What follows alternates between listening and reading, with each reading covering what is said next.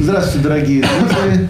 А, Как всегда, вы на канале Рабкор, э, стрим из офиса Рабкора. А, Я Борис Кагарлицкий, главный редактор канала и сайта Рабкор. И со мной Клим Жуков. А, Наконец-то, это, как раньше говорили, по многочисленным пожеланиям трудящихся. Доехал. Доехал, да, добрался до нас. А, Мы тут уже по дороге поговорили и про Борис Ильич, Эрмитаж. Борис Ильич, извиняюсь, можете надавить снизу на кабель немного? Вот, где, он, где он к микрофону, ну, к микрофону ходит. Нет, нет, нет. э, Как? у основания. И что? Просто вверх надавите. Мгм. Опа. Зашел? А, вышел? Да, Все, вышел. хорошо. Ну вот, мы уже тут поговорили пока тут про э, Эрмитаж Ленинградский, про вооруженные коллекции в разных музеях. Даже э, такую вспомнили историю, как история, которая у Михаила Вевера описана про оружейника Тарасюка, и как выяснилось, что все там у Вевера написано неправильно. Придумал просто, Всё- почему всё неправильно? придумал. Просто придумал. Ну, придумал, то есть э, совсем все было не так. Но человек был реальный, да, может быть, мы к этому еще вернемся. Но я-то хотел говорить в связи с э, тем же самым пресловутым средневековьем. Почему пресловутым? Потому что, на мой взгляд, что же, в общем, оклеветанная в значительной мере эпоха. Э, Оклеветали ее пиарщики эпохи Возрождения. Это, опять же, я думаю, мы тут э, обсудим. Но а, в любом случае а, постоянно сталкиваешься, когда начинается какая-то популярная историческая или там, квазиисторическая дискуссия, а, возникает вопрос, а кто виноват во всех наших проблемах? И начинают искать в основном где-то вот на ранних этапах русской истории. А, Одни говорят, татары виноваты, ну, кто-то говорит, допустим, что а, не так христианство приняли, а, или еще что-то. Ну, в общем, начинается такой поиск виноватых. И в результате всегда есть какое-то представление, что что-то, что-то где-то пошло не так. Вот. А на мой взгляд, в общем-то, э, говорить о том, что так уж все было плохо в Средневековье, и тем более в Средневековой Руси, мне кажется, было бы не совсем справедливо. Все-таки не так уж она отличалась сильно от э, всей остальной Европы. Э, Ну, вот это отдельный вопрос. Это был ли феодализм, например, в Руси, и насколько вот он был соответствующим тому, что все-таки мы понимаем европейских э, исследованиях про феодализм. И э, как это соотносится с тем, что мы имеем сегодня? Кстати, сразу последнее скажу. Э, Мне очень не нравится, когда наши современные публицисты заругаются и говорят, вот сегодня э, в России у нас феодализм. О, да. Да, и я страшно злюсь, потому что я говорю, ну как вы можете так оскорблять феодализм? Зачем же так оскорблять благородную рыцарскую эпоху? А, вот, ну, в общем, кто-то виноват. Во-первых, я не знаю, что виноват. Э, Если посмотреть на процесс исторического развития в целом, а придется рано или поздно смотреть, если уж мы ищем, кто виноват, и нужно же тогда, значит, смотреть на самые разные времена, то тут нужно вспомнить, что времена не выбирают. И то, что у нас сейчас тяжело, так извините, пожалуйста, не было ни одного народа вообще в истории, у которого всегда было бы все хорошо. Иногда э, там и э, шумерам с акадцами было очень нехорошо, иногда англичане, которые как раз там безостановочно, как известно, гадят, им тоже было очень сильно не сахар, я вас уверяю, причем настолько не сахар, что нам сейчас вообще очень даже хорошо. Вот у нас сейчас как бы это ни было кому-то странным, тоже не шибко здорово. Что значит виноват? Есть объективный всемирный исторический процесс, который э, является процессом настолько массивным и гигантским, что кого-то виноватого найти, ну, как правило, невозможно. Потому что все, что есть сейчас ли, сто лет назад, тысячу лет назад, пять минут назад или там будет через год вперед, даже если мы берем отдельно взятую страну Россию, это все равно следствие мирового, общемирового исторического процесса, просто потому что нельзя сказать, что вот в России наступило что-то. Давайте посмотрим в контексте всегда. И вот только в контексте, в историческом контексте мы сможем а, не вычленить истину, но приблизиться к ней. Потому что историк, ну, конечно, не в основном, но во многом а, вынужден э, действовать, как это математики говорят, сужая континуитет невозможного. То есть не говорит, как оно точно было, а говорит, как точно не было. И вот чем больше мы чего не было, тем меньше останется вариантов того, что правильно. Ну, сейчас история же большая беда, на мой взгляд, потому что идет очень много такой вот поверхностной публицистики, какой-то, а, какие-то дискуссии. Ну, даже вот меня сильно раздражает, когда а, появился же журнал под названием «Дилетант». Ой. И вот э, название соответствует содержанию. Вот между прочим. нечестный. Да, вот в этом смысле. То есть, периодически открываю, хватаюсь за голову и думаю, как можно было это публиковать? Они же дилетанты, им все можно. Вот и да, и, но они же, э, вот в чем парадокс, они сначала как-то вот и заявляют, мы дилетанты, да, а потом вдруг воспринимают это всерьез, читатель это воспринимает всерьез. Если оно написано, значит, уже все серьезно. Да, и там, в общем, ну, уровень э, публицистики исторической совершенно ужасный. То есть возникает, на мой взгляд, некая драма, трагедия даже исторической науки у нас, что марксистский метод, в общем, практически, э, ну, не всеми, к счастью, но значительной части историков отвергнут. Ну, эмпирика, чистая эмпирика, ну, не всех интересует. И начинаются всевозможные спекуляции. Да? То есть, вот, вот почему я сказал, кто виноват и так далее. Даже мы не обсуждаем, что было на самом деле, и как происходили события, и почему они происходили именно так. А мы вот ищем виновных, или пытаемся там, найти заговор какой-то, или там, кто нам гадит да, в тот или иной исторический период. То есть, откуда произошли всякие неприятности. Да? А, причем еще с такой установкой, что вот если бы вот чего-то там такого вот одного не было, то а, вот дальше бы все было бы просто, ну, вот, ну зашибись было бы. Просто все было бы классно просто. Вот. Да, и кто там, э, и, если бы там, не знаю, Вита что-то не так, поспис- там, вот, и Столыпин бы, правда, когда его убили, он уже ведь был в отставке. Ну, неважно. Вот, там Столыпин бы там чуть- чуть-чуть бы, чуть-чуть, еще немножко, да. А, Если и- дали 20 лет спокойствия по Столыпину. да, ну, кстати, у нас, между прочим, уже было 20 лет спокойствия сейчас. Вот, посчитайте, вот как раз будет скоро. 20 скоро будет, да. И, и что? Я ничего. И что? И, и довольны ли? вы? Вот. Так что 20 лет спокойствия – это еще такой вопрос весьма спорный. Может быть, за 10 лет каких-то перемен можно добиться большего, чем за 20 лет спокойствия. Но, в принципе, все-таки, возвращаясь к э, русской истории, феодализм был у нас? Конечно, был. Просто тут вопрос всегда стоит так, что его нужно уточнять. Потому что есть феодализм, а есть феодализм в узком смысле слова.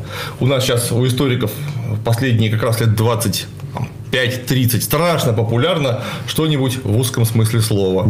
И вот, например, э, Древняя Русь в узком смысле слова. Или феодализм в узком смысле слова. И когда мы говорим феодализм в узком смысле слова, это как раз то, о чем мы вообще сразу представляем себе, говоря слово феодализм. То есть Замок? э, замок, э, барон, рыцарь, значит, над ними стоят по э, пирамиде феодального подчинения и соподчинения граф, маркиз, герцог, король. Каждый друг другу дает бенефиции, и за этот бенефиций каждый обязан служить, и, соответственно, бенефиции в более мелкие бенефиции своим мелким вассалам, и все условно держат землю, обязанные службой. И, конечно, для того, чтобы это институ- институциализировать, приносят амаж и фуа, э, клятвы. Ну и тут же рождается не- немедленно куртуазная культура, появляются трубадуры, турниры. Это все тоже феодализм, это западноевропейский феодализм в узком смысле слова. Я бы сказал Откуда- французский. не, не только. Северная Италия. не, Северная это Италия и Рейн, может быть, э, Рейн. Северная Италия, конечно, Западная Германия, Ну, Рейн, да. Англия, рано или поздно. Ну, не сразу. Но нет, конечно, не сразу. Как только французы их завоевали э, в XI веке, вот сразу началось. Вот. Хотя э, у англичан, если мы посмотрим даже на этот узкий феодализм, везде были чудовищные отличия. Просто чудовищные. То есть не было ни одного феодализма, который был бы похож друг на, друг на друга. Потому что у англичан феодализм совсем не такой, как у французов. Хотя, казалось бы, и те французы, и эти французы. У англичан не было своей знати, Мы вырезали ее. ну, не- или инкорпорировали. А, Осталась англосаксонская знать вполне себе. Она переписана в книге Судного дня. Мы просто знаем конкретные рыцарские, и не только рыцарские, даже более знатные фамилии, которые оставались англосаксонскими. Но все равно это все были так или иначе э, или франкизированные люди, или напрямую французы. Хотя у них, у них при этом феодализм сложился совершенно другой. Вообще. То есть, он, мягко говоря, не похож. На Северной Италии, да, там тоже нормальный классический феодализм вот того самого типа, который мы любим. Но если сравнить его с талонным французским, ахнуть можно. Э, То есть, если не владеть азами э, логики и дальше шире диалектики, э, любой человек скажет, что это не феодализм. Ну, или это не феодализм, или это не А феодализм. что не так у итальянцев? На- Настолько они разные. Потому что у итальянцев сохранились э, гигантские, просто гигантские пережитки, кстати говоря, и у южных французов до 30-40-х годов 13 века. Э, Гигантские пережитки строго романской, то есть римской общины. То есть они очень долго продолжали жить городами-государствами, и даже когда эти города-государства, полисы, трансформировались в нечто совершенно иное, то есть нечто уже совершенно средневековое, там эти родимые пятна рабовладения остались так- такого размера, что как у Горбачева на приблизительно так, вот такие, не огромные. То есть э, именно формальные признаки остались очень многие от старых э, римских поселений, на месте которых все эти города и э, жили. Ну, там за редким исключением, типа Венеции. Вот Венеция новая. Ну, по-моему, вообще единственный новый город Венеция, да? Да. Потому что все остальные имели хоть какое-то римское Да, э, да, прошлое. конечно. Ну, в Южной Франции тоже, там иногда видно просто стены. да, А Я студентам показываю очень смешную фотографию, я сделал, причем, кстати, на севере Франции, это в Нанте, ворота. Ворота Нанта, значит, ворота были заложены римлянами, а потом переделывались неоднократно. И там просто по кладке видно, кто когда работал. Да? То есть, причем сначала кладка очень хорошая, потом очень плохая. Потом снова хороший. Потом, ну, получше, но все равно хуже, кстати, чем у римлян. То есть, там улучшается кладка даже. Что, видимо, ворота периодически разрушали, разрушали не до самого конца, и там, значит, каждый раз... да, Пересобирали. да, пересобирали, да. И вот это видно, как просто этап за этапом проходит. Вот. Ну, например, в Италии на юге Франции сохранилось да что сохранилось? Оно просто не, не пропало никуда. э, Мощнейшее городское самоуправление. То есть в Европе начнутся в 12 веке коммунальные революции, когда города поставят на место всех своих феодалов, сообщив, ну просто потому, что у них очень много денег и огромная концентрация населения и ресурсов, что мы тоже феодал. То есть мы, город, являемся коллективным феодалом. Пожалуйста, отстаньте от, от нас со своими там этими гербами, копьями э, и так далее. Аргирбанами мы сами будем. А в Италии, на- в Северной Италии, на юге Франции просто никуда не девалось.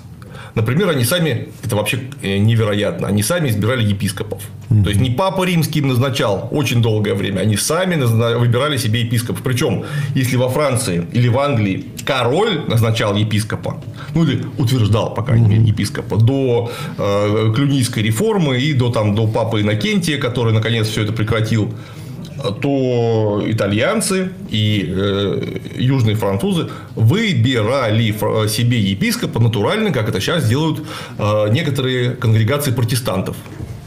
Вот, вот так вот. Соответственно, внутри сенат, консулат, выборные присяжные, которые судят судом присяжных. То есть все, что конкретно осталось от Римской э, республики, от Римской империи, от римской в полном смысле слова демократии, все это отличненько инкорпорировалось внутрь феодализм. Это тоже феодализм. Соответственно, и на Руси был свой феодализм, который отличается по формальным признакам очень сильно. И по формальным признакам это вообще никакой не феодализм. Но в широком смысле слова это все феодализм. Потому что все, что мы сейчас описали, это надстроечные элементы. А надстроечные элементы всегда являются проекцией базиса, то есть экономики. Конечно, в преломлении местной линзы, которая составляется из ландшафта, каких-то общественных традиций, которые так или иначе присутствуют на данной местности, окружение соседей, там агрессивного ли или наоборот дружелюбного, э, возможности внешней и внутренней торговли, которые опять же объективно складываются исходя из ландшафта. Естественно, появляются особенности свои. Ну, доступны ресурсы. А Доступность ресурсов, конечно, доступность торговых путей, ну, масса, масса вариантов, которые будут диктовать условия э, специфики того или иного общественного строя, будь то рабовладение, феодализм, неважно, что угодно. И у нас тоже был феодализм, потому что экономический базис феодализма – это мелкое крестьянское землевладение, как правило, условное, вот, и э, вотчинный строй, Ну, строго говоря, собственности ведь в э, понимании римского права или в понимании буржуазного права не было. То есть было владение. Конечно. Вот это очень важная вещь, которую часто не понимают, что Это тоже- владение... Это тоже настроечный элемент, Да, но, меняться так да, да, да, но владение все-таки не совсем то же самое, что собственность. Это Конечно, принципиально, и, а это условное, э, условное, Условное, условное, пользование, да. условное, условное право пользования. Да, да. да, да.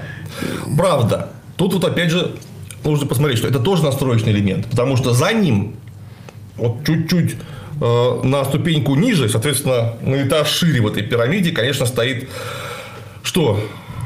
Свободный, полусвободный крестьянин-общинник в мелком, как правило, не товарном хозяйстве, угу. который обрабатывает землю и подчиняется своему господину на вне экономических основаниях. То есть, любой свободный крестьянин, общинник проживет без феодала. Спокойно совершенно. Потому что ну любое ну, да. крестьянское хозяйство – это как подводная лодка. У него все есть. Ему угу. феодал вообще экономически не нужен.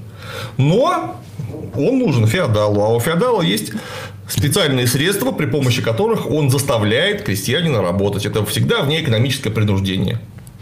Ну, известно, правда, было утверждение Бродели, который говорил, что полностью натурального хозяйства никогда не было. Хотя бы соль нужно было где-то привезти и так далее. Ну, мы же всегда говорим о основе хозяйства. Потому что нет, ну где-то, конечно, возможно, но было полностью натуральное хозяйство. Но, как нам Бродель однозначно доказал, зачатки э, рынков всегда присутствовали. То есть, какой-то обмен был вообще всегда.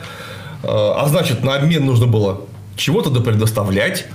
Значит, конечно, это не полностью натуральное хозяйство, но основа-то его какая? Потому что если мы посмотрим как раз вот то, о чем мы говорим на Русь, то э, производительность земель, а мы понимаем, что феодализм, как и рабовладение, это там на 93-5% э, это хозяйство, в первую очередь сельское.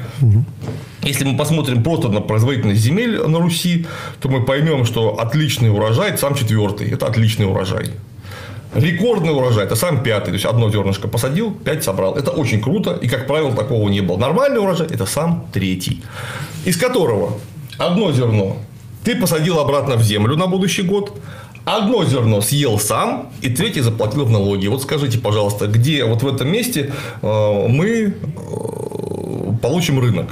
Угу. Тут его быть не, не, ну, его просто не будет этого рынка. Чтобы был рынок, должно какой-то отхожий, какой-то отхожий промысел. Например, наловить рыбы где-то, э, набрать меда где-то, напилить хороших деревьев где-то, навалять пеньки. Но это уже не сельское хозяйство. А какого объема часть хозяйства составляет этот отхожий промысел. Как я сказал, зима. Не более ну, не зима, а начало зимы. Не более быть. 5%, ну, как бы мы сейчас сказать, ВВП. Угу. Вот это, скажем, скажем, что важнее, 95% или 5%? Наверное, мы же будем при эм, рассмотрении определяющего качества смотреть именно на 95%, а остальное это будет сменяемый признак. Потому что вот, например, в этом месте у нас просто нет пчел. Откуда мы будем мед брать? А вот тут, например, э, совершенно древесина непригодная к заготовлению пеньки. Ну, а, а хозяйство сельское, ну, как было хреновое, так оно и осталось. Поэтому, конечно, у нас, вот у нас на Руси, в смысле экономического базиса, феодализм, он наверное, в самом эталонном виде. Нигде нет такого эталонного феодализма. То есть, именно у нас эталонный феодализм. В экономическом базе эталонный Так, ну-ка давайте с этого места поподробнее, потому что при низкой производительности труда а, что может забрать феодал? А ну я говорю, что сам третий урожай. Соответственно, он может забрать там, в виде... Но третий урожай он не может забрать. Виде, он... ну, из этой трети у него есть какой-то момент, из которого он может вычленить барщину ли, а, а, или оброк, то есть, ну, или крестьянин перевести к себе поработать, или оброк. Соответственно, нам тут же скажут, что а у нас же сколько угодно было именно свободных, независимых общинников, а, которые в будущем будут называться словом смерть. Mm-hmm. Потому что смерть как-то это обычно, э, благодаря, конечно, великолепной комедии Иван Васильевич меняет профессию, почему-то все думают, что это ругательство. Угу. Нет, как раз это не ругательство, это обозначение свободного человека, который не является знатью. Угу. Это свободное. Ну, в отличие от холопов, например. А холоп это раб да. вообще. Да. То есть, вот смерть. И говорят, раз есть смерть, то какой же феодализм? Это же свободные. Они не полусвободны, они просто свободны, никому не подчиняются, кроме своей общины. Я говорю, ну, извините, пожалуйста. Вот еще давным-давно, в 69 году, э, Ниусыхин, такой наш отечественный медиевист, э, критикуя э, Добша и его концепцию развития феодализма в Европе, так называемое добшианство, он на огромном материале доказал, что община есть. И она есть почти у всех народов вообще, которые более-менее какие-то складывали устойчивые союзы э, родов ли, племен ли. Свободная община – это основа вообще всего, что есть. Но она с разложением рода племенного строя тоже начинает разлагаться, и мы напрямую видим это на Руси при анализе э, нашего древнейшего закона русской правды. Потому что то, что правда Ярослава, которую он дал новгородцам в XI веке, она же потом трансформировалась уже в правду Ярославичей, угу. и потом ее пространную редакцию издал Владимир Мономах. И вот все эти редакции можно проследить и посмотреть, как она изменяется. Уже в XI веке в этой писанной правде, собственно, Ярослава уже показано, что за убийство Смерда и убийство Холопа полагается одинаковая вира.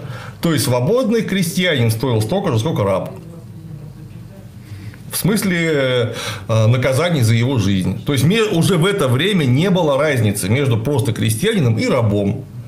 Какая разница? Они э, все были. То есть они были подчинены вне экономическому принуждению. Конечно. То есть это. А дальше мы увидим, как община ну, как, бы, как бы сказали это в 12-15 веке, похолапливается. Ой, какое хорошее слово. Похолапливается. Это община. очень хорошее слово, надо запомнить. При этом остаются да, остаются свободные люди, которые вообще никак не подчинены никакому феодалу, но они сразу начинают называться люди. Просто люди. Или, если мы говорим, вот, например, о Новгороде, как таком очень ярком примере, что называется, вот это царство свободы, да, демократии до 15 века. Там они называются словени. Угу. То есть славянин это свободный человек. Угу. Вот. Или люди, если мы говорим о практически любом другом, э, любом другом территориальном устройстве Древней Руси. А смерть и холоп это в хозяйственном смысле превращается в почти одно и то же. То есть понятно, что у смерда есть какие-то свои э, особенности, а холоп это ну, примерно то же самое. Это, конечно, не раб в римском смысле, разумеется. Это примерно то же самое, что мы бы сказали крепостной. Угу. Вот. Смерть, э, ой, прошу прощения, серф, говоря по западной Да, ну по французскому варианту да? серф, да. Серф, это вот оно. Но вот, а как все-таки феодал Смердов-то подчиняет себе? Чисто силой э, оружия или там какие-то другие механизмы а, действуют? Ну, во-первых, сразу можно сказать, что мы до конца про всю Русь сейчас не можем сказать. Мы сейчас только можем сказать про какие-то конкретные случаи, которые мы более-менее изучили из сопоставления археологического, э, текстуального материала. Почему? Потому что у нас от э, раннего иранства в Средневековье нету до XIV века актовых грамот вообще. Они просто не сохранились. У нас Русь вся деревянная, непрерывно горела. Угу. Поэтому у нас нет архивов. Пока нет вот чека с печатью и подписью, мы ничего не можем сказать точно.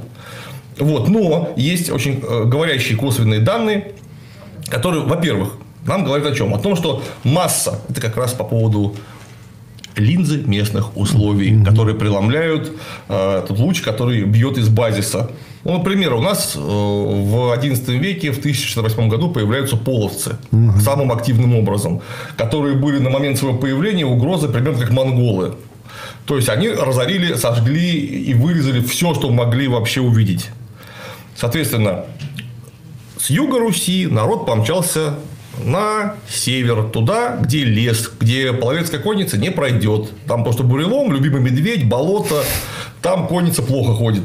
Соответственно, мы тут же имеем массу городов, как Переславль, Залесский, Залесский который да. вот только что был Переславль Южный, Галич Мерзкий, то есть под, под Рязанью, и Нестим, Нестим, Нестим числа. То есть люди переселялись и основывали точно такие же города.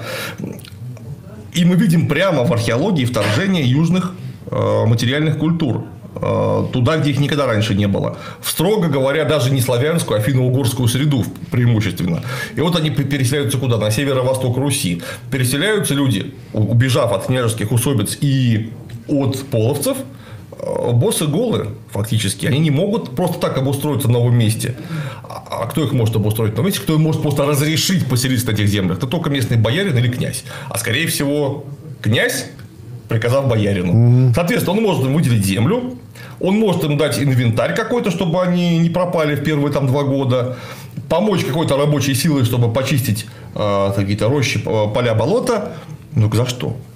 За то, что они из смердов приходят в холопы. Mm. И вот они холопы уже не чьи-то, а боярина, на земле которого они поселяются. Или на земле которого они поселяются. И прямо в это же время это как раз четко прослеживается по э, строго летописному материалу. Мы видим, как пропадает вообще навсегда термин «дружина» э, применительно к слою воинской аристократии. То есть термин дружина исчез в XII веке вообще. То есть он начинает пропадать уже в XI, в XII веке его просто нет.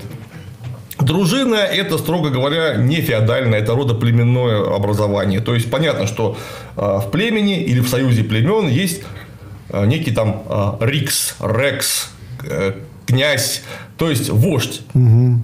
А у вождя, конечно, есть ближний круг воинов, которые просто из всех вот этих вот болванов, которые его окружают, они, они наименее бесполезны. Вот, а он с ними со всеми дружит или прямо родственником является. Ну, и термин сам дружит, он как говорящий, ну, что да. не дружит. Да. Вот. Это, это родственные. Друганы. Друганы. Братва. Братва. Братва. Братва. Да, братва. Точно, да. да. Князь им всем за место отца, они, э, это по древнегерманскому материалу, а мы же очень сильно близкие родственники, славяне и германцы, они роднятся в обязательном, в обязательном порядке, как тем или иным способом. То есть, есть э, э, инструменты инициализации человека. Это именно родственное. То есть, служат князю не потому, что он князь, владеет землями, а потому что это просто младшие родственники угу. или младшие друзья. А он вот такой удачливый, красивый, э, сильнее всех, быстрее всех бегает, на лошади скачет, как джигит. В общем, вот так. Это, строго говоря, ну, так как это родоплеменное строит, это родовой авторитет. Угу. Вот, но это же не строится на твердых хозяйственных основаниях. Как только появляется уже союз племен и союзы племен раннее государства, это все начинает строиться на хозяйственных основаниях. И, Но он делится с ними. И термин дружина заменяет термин двор. Угу. То есть, это уже никакие не родственники, это просто люди, которые живут при его дворе. Угу. В это же время у тебя появляются вокруг этого самого двора крестьяне, которые это кормят. И у нас что? У нас если мы посмотрим на господин Великий Новгород, господин Великий Новгород ходил за данью, то есть за налогом, а, собирая новгородский городовой полк как на войну. То есть собирался весь полк, то есть все эти самые, там, ну, условно, 500 человек, это, кстати говоря, максимум, что Новгород вообще мог выставить. 500 человек на конях в доспехах, и они ехали, ну, кроме тех, которые осуществляли гарнизонную службу, отбирать у крестьян то, что у них есть. Сами они бы не отдали. То есть, нужно было прямо вот приезжать, и так копьем потыкал, и ну, я помню, очень интересно, это было, по-моему, в западных источниках, значит, это север граница, э, ну, соответственно, треугольник э, границы с Швецией, э, Норвегией, которая тогда была под датским королем, да. и, собственно, Новгородом. И там значит, местные лапы, скорее всего, вот, так сказать, самые лапы, в общем, местное население коренное, оно высчитало, когда приходят русские, когда приходят норвежцы, когда приходят шведы, потому что граница не была демаркирована, да. и приходили все, Нет. все ходили все, и просто было невозможно забирали все, потому что каждый приходит в своем праве. Вот, причем они не сталкивались между собой, просто ходили в разное время, то есть доезжали, устраивали наезды.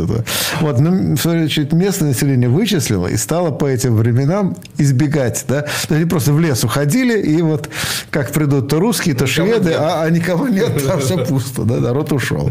Вот, и, ну, такие, в общем, понятно, что новгородцы, конечно, очень много вот у графинов вот этих местных племен просто отбирали так вот. Э, Только они уж да, также отбирали. Да, да, да. Но мне кажется, с своими все-таки были какие-то правила, да? Нет, а э, и с уграфинами-то были правила, потому что у нас вообще начало Руси это три племени уграфинских и два славянских. И то из них одно непонятно, точно ли славянское. Кривичи конкретно, это то ли обалченные славяне, то ли ославяненные балты, то ли славяно-балты. Угу. Это не очень ясно из материальной культуры исходя. Ну, вроде как славяне. Ну, хорошо. Два на три. То есть, у графин они же... А у графина кто есть? Это, э, это... Э, славяне – это кривичи, э, предположительно? Словени. Ильминские. Ильминские. Это точно понятно, славяне уж из названия да, ясно. ясно, да. Кривичи, э, ведь, чуть, сунь. Ну, это, конечно, у графины. Это все у графинские, то есть Суоми конкретно, да. Чухонцы да. чуть и, и Ем, это все у графины. То есть первые пять племен, которые призвали от легендарного былинного Рюрика, это на, получается, 60% финны. Поэтому они были абсолютно равноправны. Но они еще не знали, что они финны. Нет, ну это то, что мы теперь понимаем. Они, ну, правда, язык у них уже был Да. э, вполне отличный. Они это, они существовали внутри, э, например, новгородской державы, и в том числе э, державы уже не новгородской, там Ростов, Ярославль, Москва, это тоже места, где было полно финнов.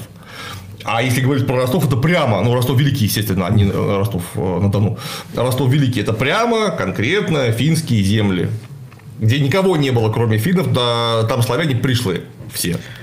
Так вот, они были э, абсолютно равноправными гражданами на общих основаниях. Они точно так же и знать свою выделяли. Но она ославянилась очень быстро. А, ну, естественно. Ну, не как быстро. Не, нет, не быстро. Лет до 200. Даже, даже так? То есть, Да, да. Ну, потому что ведь у Ростов, Ростов был поделен до конца XI века, даже начала XII пополам, на финский конец и на славянский конец. И если девушка уходила за парня, например, из финского конца в славянский, ее прямо вообще вычеркивали из всех списков живых. И наоборот. Но все-таки, тем не менее, у графины не оставили э, практически никаких письменных Нет, они никаких не оставили да, да. вообще. Потому То что письменность была славянская. Вот, значит, соответственно, оккультуренная часть э, элиты и населения, естественно, славянизировалась полностью. Конечно, конечно, конечно. А, И я думаю, что с приходом православия этот процесс уже завершился более-менее. Только в городах. А На селе это до 15 даже 17 века а, местами не то, что не завершилось, да, даже не начиналось. Ну да, отсюда вот эти вот э, фрагменты, да, уграфинские до сих пор э, в России, Это которые... славянские то же самое. У нас славянское язычество. У нас в 13 веке под Москвой э, вятичи местные хоронили людей с инвентарем в курганах. Хотя уж 13 век, уж казалось бы, уж когда было крещение, это просто, повторюсь, это все, это все было крещение, это города и княжеские дружины, самое главное, купцы, ремесленники и самое главное, воины, это были христиане. А что там в лесу в этом? Кого это интересует, Кому это, в принципе, интересно. Не, ну, если они там прям будут вокруг города бегать и устраивать свои эти безобразия, это, конечно, напряжет кое-кого. А то, что они делают в лесу, пока никто не видит, пускай делают, что хотят. Главное, чтобы платили дань. Да, так- Возвращаясь к... Да, да. Так вот, собственно говоря, ве- весь-то сок в том, что э, из русской правды мы знаем, что смертный холоп это делается одно и то же в смысле цены их жизни. Мы знаем точно, что люди начинают похолапливаться в смысле того, что не остается земли, которая не захвачена боярином, князем или городом. То есть, опять нет земли без сеньора. Конечно. То есть, у нас нет земли без сеньора, в том числе, если, если этой землей владеет город, а город – это точно такой же коллективный феодал, как э, персональный феодал э, в виде одного человека. Потому что у нас все города, вообще все у нас не было исключений, э, имели вечи. Причем очень сильное. Самое сильное вече было не в Новгороде, а в Киеве. Это было самое лютое, самое безбашенное, самое авторитетное вече из всех городов земли русской. Конечно, пока не пришли монголы, которые все это прекратили. Ну, или, по крайней мере, сильно снивелировали. А до 13 века киевская вече ставила на лыжи князей только так. А интересно, почему в официальной историографии очень мало обсуждений именно киевского веча? Ну, про новгородский вечер очень много написано. Потому что там прямым термином названо в Новгороде вече. А в Киеве такого термина нет. А при этом явление и есть. А как это в Киеве называлось? Не очень понятно, как это называлось в Киеве, но там есть однозначно, что э, прямые, не то что аналогии, а это просто одно и то же фактически, что новгородцы собрались на вече и реша. То есть Дальше уже излагается что? Это прямо э, летописная формула. И дальше, например, когда мы смотрим киевское летописание, кияне собрались, только не сказано на вече, собрались и реша. То есть то же самое, формула одинаковая. То есть названия только не было. А названия не было, ну какой-то, видимо, ну, сход, сбор, как они это называли. Вот. Просто Вече это такое северное, северо-восточное, северо-западное название. Да, на северо-востоке тоже были, э, было понятие Вечи. Э, Само название было. Понятие было везде, а название, вот, к сожалению, я, насколько помню, на юге э, не сохранилось. Ну, то есть, иными словами, если мы сравниваем с какой-нибудь Италией северной, то не такая уж большая разница получается. Фактически у нас нет никакой разницы в качественном смысле. Потому что если посмотреть на какую-нибудь Флоренцию, То, то, то же самое, что в Новгороде. Вот Флоренция очень похожа на Новгород. Вот действительно, что... Как и Венеция, да. кстати. Ну, в Венеции там все-таки более такой, мне кажется, организованный, иерархизированный э, аристократический строй возник и достаточно быстро. Оно, оно и в Новгороде возникло точно так же, потому что если мы смотрим на раннюю Венецию, это ранний Новгород, на позднюю Венецию, поздний Новгород. Я люблю вот своим ученикам всем называть Новгород Северной Венецией, потому что это тоже приморский, прибрежный, ну, условно, приморский, приречный, конечно, но все равно как выход э, к морю э, торговый город, который живет преимущественно торговлей и интригами против всех, может только найти. И внутри себя. Там точно такие же, как в Венеции, кстати говоря, как во Флоренции, как и в Вероне. Э, Две равноуважаемых семьи. В Вероне как-то раз вели кровопролитие. Вот то же самое про Новгород можно было бы написать. Потому что, когда мы смотрим на структуру внутреннего новгородского заселения, оно вообще не отличается ничем от итальянского. Ну, кроме того, что, конечно, Флоренция и тем более Венеция были там в сотни раз богаче, просто в сотни. Из-за этого все это выглядело по-другому. Но все равно внутри вот равноуважаемая семья отхватывала себе целиком квартал. И внутри квартала не селился никто, кроме бояр каких-нибудь вот из данной фамилии, каких-нибудь там Борятинских, например, вот они оттуда происходят. Вот, э, там, а ну, их при, прислуга, наверное, Нет, их, естественно, естественно, их конечно, люди, это, да? естественно, это вот просто целиком квартал, где живут э, там 3, 4, 5 э, побочных э, ветвей одной и той же семьи со своими, ну, условно назовем их, дружинниками, правильно, конечно, боярскими дворами, со своими ремесленниками, со своими прислугами. И ремесленники тоже свои. В обязательном порядке. Потому что главное отличие, вот именно вот не качественное, конечно, видимо, а количественное отличие наших городов в том, что у нас вообще за редким-редким исключением, кстати, того же Новгорода, не складывается гильдийного строя внутри города, потому что Европа – это все города поделены на эти вот э, корпорации, гильдии, цеха ремесленные э, и так далее, и так далее. У нас такого нет вообще, потому что внутри все крышуют феодалы только. То есть, все внутри э, принадлежит, самое главное, князю, потом епископу, архиепископу, потом боярам. И ремесло, торговля и, что важно, ростовщичество принадлежит боярам. У нас каждая боярская усадьба внутри содержит или следы торговые, торговые точки, условно, или следы ремесла, или следы того, что там давали деньги в рост, эти самые меняльные весы, грузики. То есть, то есть поэтому евреи были не нужны, строго говоря, где-нибудь а, в Новгороде, ну, они сами справлялись.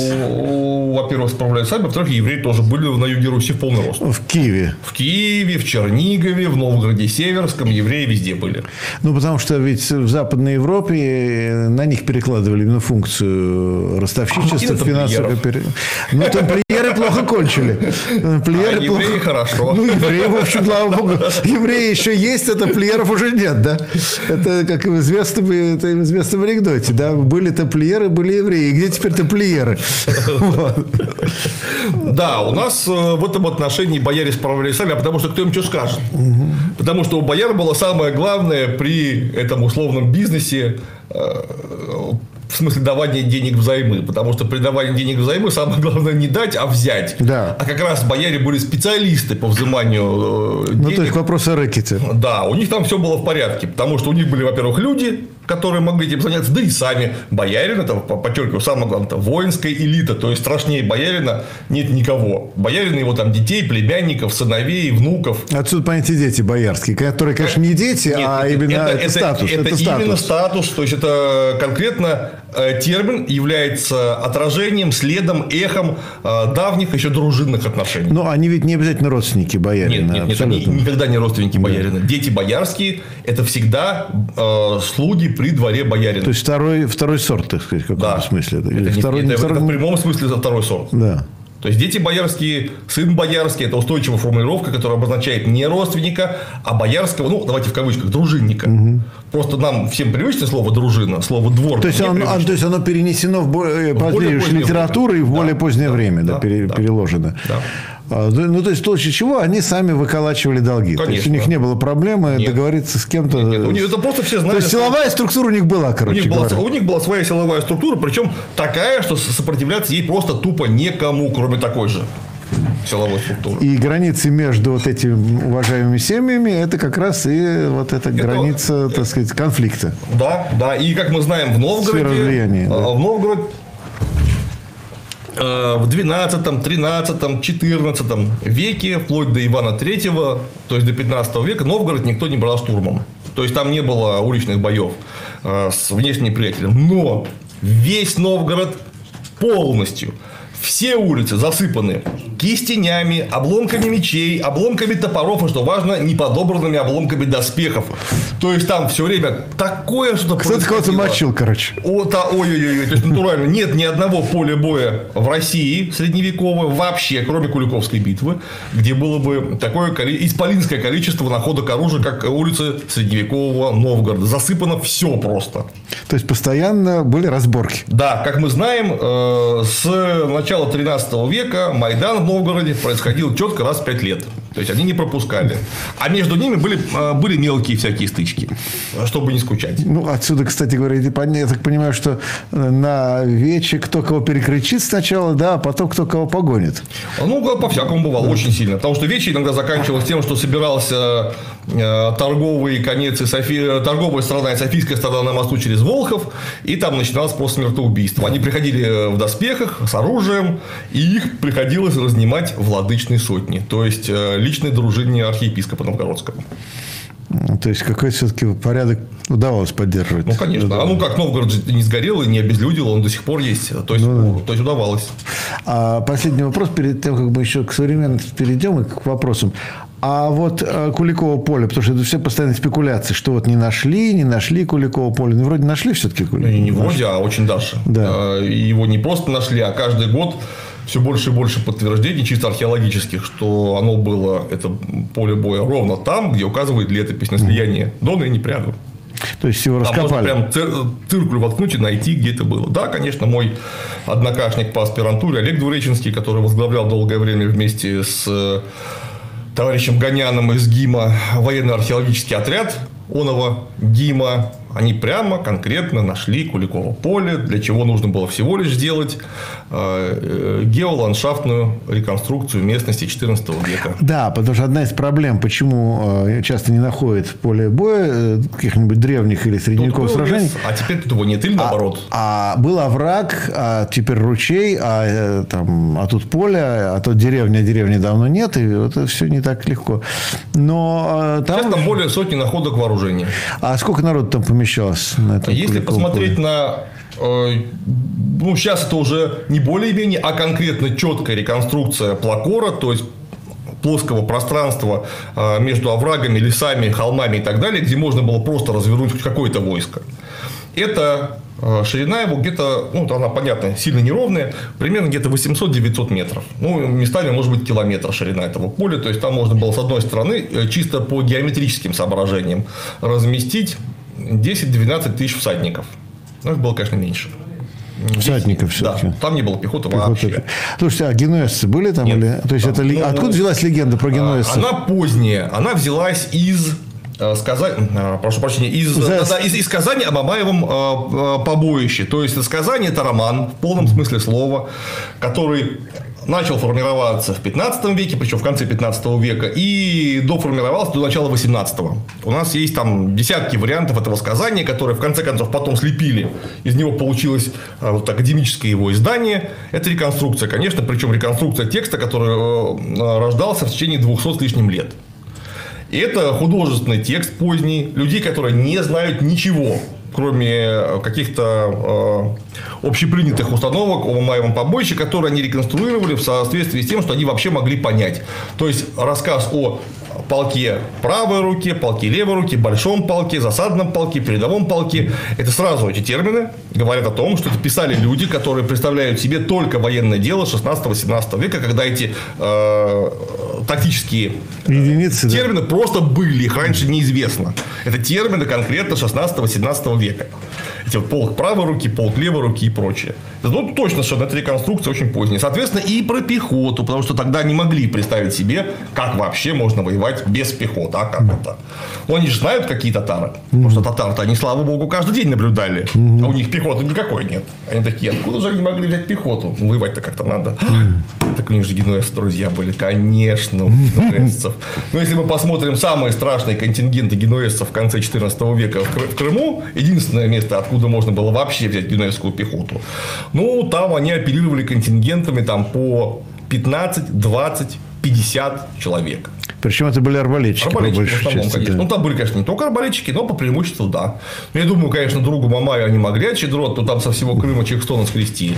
Ну, типа, попользуйся. Угу. Но только зачем? Чтобы они изменили. Угу. В степи среди этих там тысячных масс конницы. Да Зачем вот, арбалетчики в степи действительно? Ну, вопрос, а что эти 100 человек изменит? Я понимаю, если бы их было там 5 тысяч, например, которые там за щитами, угу. со своими этими боевыми телегами, вот то, конечно, да, это серьезная сила, но просто их 5 тысяч, их даже тысячи на весь Крым не было, вот угу. вообще. То есть это легенда, придуманная уже людьми 16 э, века. 16-18 века. Очень интересно. Потому что я помню, мы это все еще в школе проходили. И я, и я тоже все думал, «А почему, откуда же. И главное, их, э, кстати говоря, их еще изображали в виде копейщиков. А я потом думал, начал читать, думаю, боже мой, ну не было же арбалетчики должны быть. Какие там копии-то? Откуда? А, ну, хорошо, нас просили специальные зрители, перед тем, как перейдем к вопросу, поговорить про Сталина. Вот такая тема была мне несколько раз. Значит. Я, да, специально писали, что с Кириллом Жуковым обязательно поговорите про Сталина. Я не знаю, в чем там проблема, но, наверное, потому что у нас не совпадает. В Сталине? О, Стали, о Сталине я не знаю, да. Вот, да, так, э, так, и что вы... Так, вот, но в любом случае, э, да, вот какая оценка Сталина? Давайте так сформулируем, как мы оцениваем я Сталина. Просто так как я историк, я не, не могу давать оценок, оценок исторического персонажа, если мы сейчас говорим с тобой как, как с историком, а не как к э, человеком, который просто гражданин. Да? Ну, да. Если как историк, я не знаю, что такое хорошо, что такое mm-hmm. плохо. Я знаю, но было, не было, mm-hmm. привело к каким э, количественным и качественным последствиям. Вот это я могу рассказать, что это было представить. Если я как гражданин свою гражданскую позицию высказываю, то, конечно, я Сталина оцениваю как выдающегося деятеля большевистской партии, который э, равен а может быть и сильно превосходит даже таких деятелей прошлого, как э, два Ивана Грозных, Иван III, Иван IV. То есть люди, которые просто зародили Россию в современном смысле. Вот э, у нас были Ленин и Сталин, которые тоже э, породили ну, правда, они, конечно, больше, чем Иван III, Иван IV, потому что это деятели феодальной революции мировой. А Ленин и Сталин – это деятели просто э, уже социалистической, коммунистической мировой революции. Ну, хорошо. Это, э, как раз, что действительно была бы невозможно советская держава без Сталина, это понятно. Тут, Но без Ленина в первую очередь. Вот. Без Ленина была бы невозможна революция в том виде, как она случилась. Да. Да? А модернизацию все-таки осуществила сталинская Ленин власть. не поспел, потому да. что все, что делал Сталин, заложил Ленин. А модернизация произошла и произошла все-таки в конце 20-х, начале 30-х годов. Вот это вот сталинский рывок. Да? А, значит, я так понимаю, что дискуссия по большому счету идет... Э, ну, я сразу сразу скажу, тут мы, я думаю, мы совпадаем, но я категорически не согласен с точки зрения, что можно было удержать НЭП, что был какой-то другой вариант. Нет, я вот категорически не согласен с этим, потому что не было, не было. Вот когда я начал изучать архивы, я понял, что невозможно это было сделать, потому что НЭП развалил. Кстати, Александр Шубин к такому же выводу пришел, да. и Колганов пришел к тому же да. выводу, при том, что все мы шли, наверное, несколько из другого конца. Мы, в общем, э, любому из нас сказал, что давайте посмотрим, может быть, можно было это сделать. Нет, нельзя, нельзя, нельзя, нельзя. Все да. с этого начали. Может, да. можно было. Так все хорошо было было. Да, да, да. И, а, а вот... Нет. Оно, не, оно да. было нельзя по чисто хронологическим соображениям, потому что, опять же, Советский Союз, как и всегда, Россия, да любая страна существовал не в вакууме. Он существовал э, как э, гигантская система международных отношений, в том числе и экономических. У нас просто не было хронологических возможностей э, эволюционного развития. Вот у нас Столыпин бредил этим, чем, кстати, расписался в своей полной некомпетентности. Что значит, дайте мне 20 лет? Кто тебе даст, родной, какие 20 лет? У тебя есть какие-то предпосылки о том, чтобы об этом думать про 20 лет. Тебе нужно делать что-то прямо сейчас, загадывая, конечно, некий план на будущее, но тем не менее, что дайте мне 20 лет. А тут Пойди попроси, ё-моё. Нет, ну, это, прочим, не, это не прочим, в окружении Столыпина где-то, по-моему, в 2012 году готовились, э, писали э, некоторые документы о планах развития России до 1928 года. Ну, там планы смешные, откровенно говоря, потому что они не основаны ни на чем. Там ни статистики, ни какого-то даже элементарного арифметического аппарата, ничего. Это просто смешно откровенно читать. То есть, я историк, я гуманитарий на всю голову, но даже мне понятно, что тут э, ума за этим нет никакого. Это, что называется, вы, батька, мечтатель, только не Кремлевский, наверное, а Зимнедворцовский. Угу. Вот, так вот, Сталин точно так же приняв от Ленина страну, не имел каких-то там 20 лет, ничего не было. Он сказал, мы должны пробежать наше отставание за 10 лет или нас сомнут. Угу мы отстаем от. Я минуточку сказал, нет, он сказал не за 10 лет. Он, по-моему, сказал, мы должны за 50 за лет, за 50 лет нет. пройти тот путь, который нет. другие страны проходили я столетиями. Цитирую. Точно? Цитирую. Он сказал, это, это опубликовано было в газете. Не, я знаю, я просто в тоже 29, цитату. В 29 году мы отстали от передовых капиталистических держав на 50 а, лет. На 50 мы должны лет. пробежать это расстояние за 10 лет или нас сомнут. Да. Вот. Ну, вот это или нас сомнут, это я помню. Вот, да, вот это, да, да. 50, 100 да. за 10. Угу, ну да. и в 29 девятом году это понятно было, что именно 10 лет ты осталось. Вот, поэтому, да, э, НЭП, если бы развивался, как он развивался, в хорошем случае, потому что ведь у него были возможности развиваться и в плохую сторону, совершенно запросто, потому что НЭП же он пришел э, в Кризис хлебозаготовок был же. Конечно, конечно. Он пришел ровно к тому, к чему пришел Столыпин, когда он получил э, свой пост. Угу. Вот. Ну да, конечно, как-то ситуация поменялась был некий шанс, что НЭП эволюционно постепенно разовьется в нечто приемлемое. Но это если, опять же, чисто арифметически посчитать, вот тут, кстати говоря, наши э, абсолютно великие люди, которые исследуют э, э, это и там, Милов, например, и так далее, которые просто исследуют архивы по русской деревне, они все ясно говорят. Великорусский пахарь. Да, великорусский пахарь, и не только это, судьба русской деревни и так далее. Там есть четкие, совершенно четкое понимание того, что в хорошем случае а, НЭП бы дал прибавочный продукт, необходимый для индустриализации, лет через 40-50. Угу. Сами скажите, что бы было с нами через 40-50 лет. Пришли бы немцы. Дело и... даже не в этом, а мировая эта экономика не стояла бы на месте. Нет, конечно, нет, конечно. И, а... Или не немцы, или англичане, там, американцы, японцы, кто угодно. Потому что с аграрной страной, прошу прощения, в середине 20 века ну, делать было бы нечего. Нас бы превратили в что-нибудь типа Бразилии, только очень холодной. Ну, я как раз об этом писал в периферийной империи. А, а я читал, да. Да, да, да. Вот. Но тут и возникает проблема. Значит, соответственно, а, следует ли отсюда, что альтернативы именно коллективизации в том виде, как она произошла, не было? Я не вижу их. Вот. Я, кстати, тоже не очень вижу. Тут проблема. Мне недавно высказали неожиданную довольно мысль а, кстати, тоже хотел ваше мнение о ней услышать, а именно, что, в принципе, как ни парадоксально, а, проблема была даже не в самой э, э, коллективизации тех жестокостей, которые сопровождали ее, а как ни странно, это очень неожиданная мысль, буквально на днях услышал, а, в попытке Сталина остановить эти эксцессы, когда он написал «Головокружение от успехов». Да. Что как раз, когда вот... Что, то есть, ну, по Макиавелли, если уж ты злодей, то будь злодеем один раз и до конца. А вот э, быть немножко злодеем, потом отыграть отыграть назад, а потом снова вернуться к злодейству, это уже вот э, плохо.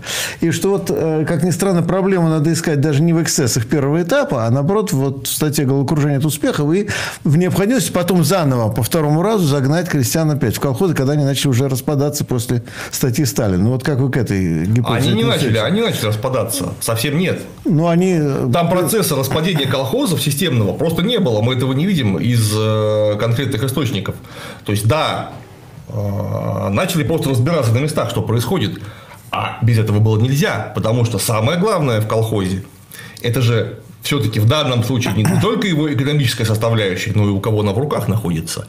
Потому что в значительной мере, сейчас я боюсь соврать, в какой, но в значительной мере, кто был первый председатель первых колхозов массовых? Это были кулаки, которые могли заставить просто физически за себя проголосовать. Соответственно, колхоз был кулацкий. И поэтому, конечно, их стали просто э, методами э, следственными выводить на чистую воду и расформировывать. Заставлять там переизбираться и прочее. Ну, а какие есть основания утверждать, что колхоз был кулацкий? А это, опять же, конкретные следственные данные Ну, так могли. Ну, НКВД. минуточку, но здесь следственные данные. Тут мы же исходим из того, что органы НКВД так решили. А соответствует ли это социально-экономическому положению внутри деревни? Или... Нет, ну- То есть, вернее, короче говоря, если органы НКВД уже решили кого-то арестовать, то А- они вполне могут обосновать это тем, что это а, человек их, кулак. а их пока и не арестовывали. Колхоз распускали, заставляли заново переголосовывать. Это же еще было до а, а, начала ну, такой массированной кулацкой высылки. То есть, это, это же буквально вот там первый год. Потому что с мест начались сигналы, что мы тут за революцию, я помню, была такая гражданская война, и мы вроде как кровь все проливали. А как так получилось, что у нас вот представитель колхоза кулак? Так. И мы его все знаем. Соответственно, приезжают, смотрят, ну, в самом деле. А, а только кулак мог заставить для себя проголосовать, потому что ему пол села должны, а вторую половину села он может, если что, ноги всем переломать, потому что такое кулак. Мы все отлично, как, мы, как современники, видели одного настоящего кулака, которого нам современная власть явила во всей красе на блюдечке с голубой каемочкой. Это цапок. Цепок, да. Конечно, известный, настоя- известный человек. Настоящий А, портрет. кандидат социологических наук, между прочим. Да, да, это портрет, это портрет кулака, как он был. Вот. Но тут есть один нюанс. Дело в том, что, опять же, а, надо посмотреть, я не уверен, точно могу ли сослаться на какое исследование, но я это читал, а, что изрядная часть кулаков поднялись как раз после гражданской войны, то есть они во время гражданской войны сами были как раз вполне в стороне кла- красных, и многие из них даже были сами в комбедах. Конечно, конечно. Да, то есть поэтому, когда они говорят, да мы проливали кровь тоже, мы тоже были за революцию, да? Ну, у нас мы отлично знаем не только э, кулаков, которые поднялись после гражданской войны, мы знаем массу партийного актива, который тоже был не просто революционером, а как, например, Ежов. Это же был настоящий. И вот э, настоящий большевик, коммунист, революционер и вообще большой умниц на самом деле. Вот, ну, без дураков. Умница в смысле того, что умный. Да. Ну и во что он превратился в 30-е годы Ежов? Ну, это же окончательно опустившаяся личность, пропившая мозги на, начисто и превратившаяся просто в какого-то упыря, которого потом просто пришлось застрелить. Потому что ведь никто не знает, просто нет таких э, математических данных узнать, как переродится человек в ходе своей жизни. Это можно только по факту сказать, что когда вот ему некролог пишут, что ну, вот человек был и оставался верным товарищем.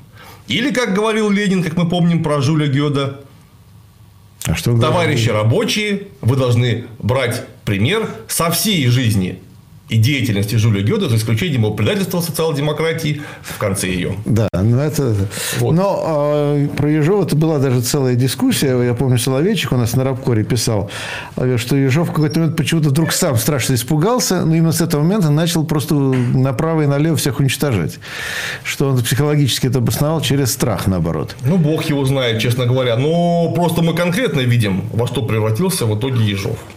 и таких, и- и- эти же Ежов это просто яркий пример, который у всех на виду. Если мы просто почитаем а, рапорт, Тогда таких Ежовых было более чем. Конечно. Это же, повторюсь, часть из них это были прям настоящие коммунисты, которые испортились. Часть из них это были шкуры, которые примазались.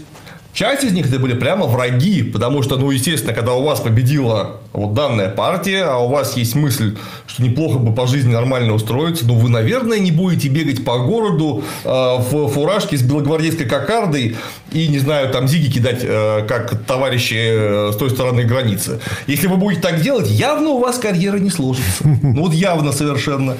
Поэтому нужно что? Нужно вступать в партию, получать партбилет, и, и вот ты уже коммунист. А теперь удивляются, почему коммунисты же такие были сволочи? Ну, потому что, как говорил опять же Ленин, если... В правящую партию лезет куча всякой сволочи, которую вообще-то надо расстреливать. Конечно, конечно. по- А еще он образно говорил, что если на клетке с э, буйволом написано слон, не верь глазам Ну, своим. это То есть, Козьма Прутков. Да, он, э, партбилет, он еще ничего не значит, и называться можно как угодно. У нас Полпот тоже коммунистом назывался, а Полпот коммунистом, как мы понимаем, даже приблизительно не Ой, являлся. кстати, вот какие-то молодые люди, сейчас я даже им пообещал об этом написать, они сейчас занимаются переводом трудов Полпота на русский язык. А их же довольно много, их же много очень. Я по-английски их массово читал. да, да, да, да, да. А, Ну, он очень, очень интересный мужик, но единственное, что никакого отношения, в принципе, к коммунизму не имел. Я, к сожалению, уже теперь не задам вопрос Самиру Амину, ну, непокойному, да. потому что Полпот ходил к нему на его семинар. Да. да. И вот я как-то вот откладывал этот разговор, а вот вы теперь не задам этого вопроса, да, потому что Самир Амин умер. Да, да, надо было раньше это спросить. Но я боялся, что ему будет неприятно э, обсуждать эту тему, поэтому я как-то упустил этот момент. Но... Ну, к нему ходил Полпот, а я к Соколову ходил на, лекции. И что теперь? С 14 лет. И как? Ну, очень великолепный преподаватель, наверное, лучший лектор, которого я в жизни видел. Ну, вот видите, как, как это все оборачивается. Ну, хорошо, давайте перейдем к вопросам. Я думаю, уже накопилось достаточно много вопросов. Донаты, э, те, кто посылает, их вопросы идут в первую очередь. Добрый вечер. Сегодня вопросы буду зачитывать вместо Константина я. Максим. Максим Верещак засчитывает вопросы. Так, я хотел обратиться к гостю ведущему, чтобы сразу вывести их мнение. Тут появился у нас в чате с донатами такой продюсер Иванов, если не ошибаюсь, ага. который большой ваш друг в кавычках. И он задал вопрос донаты в большом количестве. Многие носят провокационный характер, поэтому я спрашиваю гостя, желаете, чтобы некоторые вопросы из этого продюсера Иванова были заданы или не желаете? Тут ваше право решать. Я даже не знаю, что хорошего Сереженька может нас спросить. А вот честно. Я прям, ну, если вы видите, что там откровенная провокация, да, не нужно, просто мы будем тратить время. Если там что-то по существу, по существу любые вопросы, мне неважно, кто их задает. Хорошо, тогда мы попробуем выбрать из этого потока. Он постарался Обобщить. забомбить, да, скажем так, скомпоновать по минимуму и избежать ненужного. Вот э, вопрос был такого рода, что я считаю, что можно заявлять. Спрашивают, как вы будете организовывать туры в Таиланд. Отлично. Я не потому что буду, я уже их организовываю. Я про это вообще ничего не знаю. Ну, у нас есть просто затея, мы организовываем познавательные путешествия правильно сказать, ну, вряд ли это можно назвать туром, это именно что познавательное путешествие по Юго-Восточной Азии, не только по Таиланду. Мы собираем заинтересованных людей, и вот мы там вдвоем с моим товарищем, который там живет уже 20 почти лет, 18, да, 18 лет, а вот мы там э, водим а, по местным достопримечательностям. Там очень интересная история, на самом деле, которая, в принципе, людям западным практически неизвестна, потому что все представляют себе там только пляж, ну, почему только пляж? Ром, храмы, храмы, и, храмы. И Анкор-Ват в, Кам, да. в Камбодже. Да. А, а на самом деле там же далеко не только это. Там ну, ну, примерно как ты вот идешь там. Ну, королевская династия и все дела. Да, да. Кстати, она э, не, не тайская королевская династия в Таиланде. Это удивительное дело. Они э, кхмеры. Они кхмеры? Да. да. Династия Чакри, она кхмерская. Так вот, там как в Италии идешь, там палкой ткнешь, начинается история. Иногда очень древняя история. Иногда приходишь просто в э, совершенно ну, ну, забившие уже просто все туристические эти самые каналы э, места, там типа вот это древних столицы Аютаи, которые в 17 веке разрушили берманцы. Ну, подходишь просто, ты понимаешь, что там вот храм, который вот все уже отфотографировали со всех сторон, он построен в там, 15-16 веке вокруг Хмерского храма 8 века, я это как, в общем, некоторым образом археолог сразу вижу. Я просто могу показать, как это выглядит, потому что люди об этом в принципе не знают. Ну, как ворота Нанты, да, вот я да, говорю. И просто да. кладки разные. Да, там не просто кладки, там э, разные камни, потому что хмерская, ну, каменная, тайская, кирпичная всегда.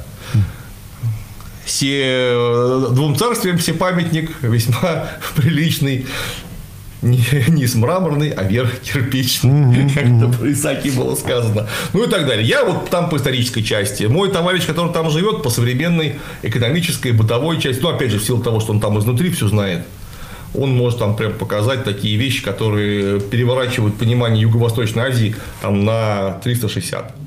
Ну что ж, давайте, э, Максим, продолжайте. Так, я хотел бы обратить внимание гостей и ведущего, что вопросов пришло очень много, ну, поэтому, поэтому попросим быть давайте. Сказать, более краткими. Давайте. Да, Да, вот тут спрашивают такой самый у нас один из рекордных 100 долларов, некий терминатор спрашивает. 100 долларов, это, да, рекорд. причем да. через YouTube. Так, Спасибо. Как соотносится культура питья в реконструкциях, скажем так, с, с воплощением его в России?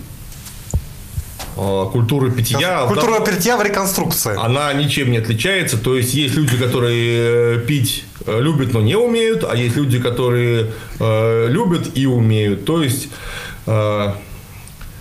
соблюдаю чувство меры, как прилично офицеру, как службу нам велит, если говорить словами Алексея Константиновича Толстого. Ну, я извиняюсь по поводу питья. Водка когда появилась? 16 век? А водка – это то, что у нас на Руси 16 называется век. зеленое вино. В 15 веке появляется. 15 Да. Конец. Ну Или- да, естественно, конец 15 века. А что до этого пили? А, До этого пили мед, брагу, пиво. Вино очень дорого только для приличных Импортное, людей. да. да. У нас винограда некоторым образом не растет, Ну, так, так, было. так напиться так все-таки брагой, наверное, нельзя было? О, Можно? еще как. Это дрянь, которая э, вот ты самый с, э, э, с пузырьками, эти пузырьки не могут донести алкоголь в самый мозг и убить его начисто. Это, во-первых. Во-вторых, есть масса способов превратить, например, сидр, который у нас прекрасно знали, или пиво, э, в совершенно убийственную смесь до 80 градусов крепости, э, без перегонного куба. Это надо знать. Методом вымораживания. То есть это зимнее пиво, то, что в Бургундии называлось барли-вайн. Ага. Это когда берется, ну, например, пиво и ставится на холод. Домораживается до нуля градусов, потом сверху сбивается ледик и замораживается снова уже при более низкой температуре. И так постепенно э, вымораживается вода, остается только спирт. Спирт, как мы знаем, не замораживается до абсолютного нуля или там около того. Поэтому вот только что было пиво, а получился натуральный кальвадос. Опять же, вкус пива полностью, полное ощущение, что пьешь просто пивко, а там у тебя больше 40. То есть понятно, что там две стопочки, и вот уже человек, так сказать, Готов. готов да, ко всему. Так, следующий вопрос от Сергея К-17, который нам прислал 400 рублей. Среди людей, называющих себя левыми, есть персонажи, которые отрицают необходимость политической борьбы и поддерживают нынешний режим. Даже на прямой линии призывают к посадкам. Можно ли быть одновременно левым и путинистом? А, это вот такой вопрос на, на про- провок- ну, такая, ну, прово- такая допустимая форме провокации, да? Не, Нет, Да. это намекают, конечно, на то, что Дмитрий Юрьевич Пучков изложил на прямой линии с президентом, он изложил вопрос конкретно, будет ли за э, распространение фейковых э, новостей э, какие-то меры. Он ни к чему не призывал, он спросил то, что он спросил, я это отлично помню и видел. А, Ну, опять же, ему интересно, если вдруг он что-нибудь запустит э, непроверенное, будут ли сажать Пучкова. Это во-первых. Во-вторых, естественно, или вы левый, или вы не левый. Тут как бы вопросов никаких. Если вы э, левый, в кавычках, который является соглашателем, то вы оппортунист. Так это называется. От слова opportunity, возможность. То То есть есть человек, который пользуется возможностью. Человек, который ловит возможности, да. То есть вы никакой не левый. Э, Или, может быть, возможно, раньше были левым и перестали им быть. Поэтому, конечно, если вы левый, вы должны бороться за права тех, кто слева, то есть трудящихся. Но, э, ладно, не будем. Просто по поводу, потому что времени выступление- мало, я- времени мало, потому что выступление Пучкова вызвало большой тогда, в общем, скандал. Хотя он спросил то, что он спросил. А, я думаю, что это вопрос в контексте. Вопрос в контексте. Значит, например, как люди услышали. А вот это важно, как они услышали. Ну, тут же тоже, понимаете, если ты занимаешься политикой, надо и это учитывать. Пучков не занимается политикой совсем. Ну, хорошо. Он Тогда... только бизнесом занимается. Ну, тут я второй. вмешаюсь, как говорил Бисмарк, если вы не занимаетесь политикой, она все равно занимается вами. Ну, это да. А, Так, Тут следующий Олег. Кострубин что шлет аж 100 евро с лозунгом «Слава товарищу Сталину». Больше нет вопросов. Поддерживаем. Причем, причем 100 евро, заметен. Да, даже не долларом. Следующий вопрос от? Сергея Колесникова. Почему переход от феодализма к капитализму происходил революционно? От капитализма к коммунизму революционно, а от рабовладения к феодализму эволюционно. А кто сказал, что революция это момент? Потому что революция в качестве момента переворота политического может быть только в том смысле, когда у нас есть а, регрессивный класс, установивший свое полное господство над какой-то, возможно, даже очень большой территорией. А значит, вот в этот момент должен быть, или, скажем так, очень возможен, просто провоцируется э, вот это вот, вот та самая секунда этого револта, переворота, когда есть прогнивший, э, ставленники прогнившего, отжившего класса, а снизу его подпирает другой прогрессивный класс. И эти самые прогнившие, отжившие просто не пускают никого. Их нужно смещать. Их очень часто смещают при помощи переворота, и мы можем прямо воткнуть э, в хронологическую шкалу булавку и сказать, это момент революции. А э, рабовладение превращалось в феодализм, а до того первобытный общинный строй в рабовладение, когда не было никакого вообще такого места, где можно было бы осуществить какую-то революцию и нужно было бы ее осуществлять. Если тебе не нравится твой э, родоплеменной строй, ты уезжаешь в какой-нибудь там этот Чуфут-Кале, в город, где уже есть цивилизация, и тут же попадаешь в тенета рабовладельческой революции. Революция же – это процесс, который должен осуществить тотальную перестройку старого на абсолютно новое в качественном процесс, смысле. процесс, подчеркиваем, да. И который заканчивается установкой качественно нового нечто. То есть была холодная вода, а стал пар. Это революционное изменение. Это, собственно, и революция – это имманентное, внутренне присущее свойство любой материи, в том числе и особенные формы материи общественной. Ну, только добавлю, а как быть с теорией, которая была у советских историков «Революция варваров и рабов»? Э, Была же такая Да. тема, да. Да. Причем, как ни странно, ну, вот сначала над ней, вот я сначала посмеивался, когда впервые об этом услышал, ну, потому что уже это было снято с исторической повестки, да, в школе мы это уже не проходили. Потом почитал некоторые работы 30-х, по-моему, годов, где эта тема осуществлялась. Потому что там есть некоторые обоснования, что все-таки были процессы такого, так сказать, политического потрясения. Все же, да, то есть в какой-то степени была она или не была? Вот, Конечно, была, потому что ведь э, революция может быть не только общественная, общественно-экономическая, но и строго общественная. Например, изгнание завоевателей с территории – тоже революция национально-освободительная. То есть, у вас вот были завоеватели, которые полностью покорили данную территорию, и вот вы их выкинули. Это однозначно совершенно революция. Хотя у вас Но не социальные. нет, у вас мог быть буржуазный строй и остаться буржуазный строй. Это тоже революция будет. При этом, если мы посмотрим на любое э, потрясение, например, в Римской империи, ну, к примеру, как такой эталон, да, то мы там, да, можем обнаружить следы э, революционные вполне себе. Потому что как у нас есть всегда родим, как-то выражались, родимые пятна капитализма на коммунизме, что образует, собственно, социализм, это в ретроспективу уходящее то и в перспективу новое, оно всегда не проявляется сразу, оно проявляется некими вспышками. И может оказаться, что в очень дремучем, в нашем понимании, времени появляются революционные следы, которые могут вылиться в том числе и в политические потрясения. Конечно, нужно э, смотреть на каждый конкретный момент в отдельности. Дальше, Максим, продолжаем. Так, пожалуйста. Что, Мне вопрос еще пришел. Сейчас, сейчас, сейчас. Вот. А, Спрашивают, из-за чего же такая критика Пучкова к Горлицкого? Не, ну я отвечу, это уже ко мне вопрос.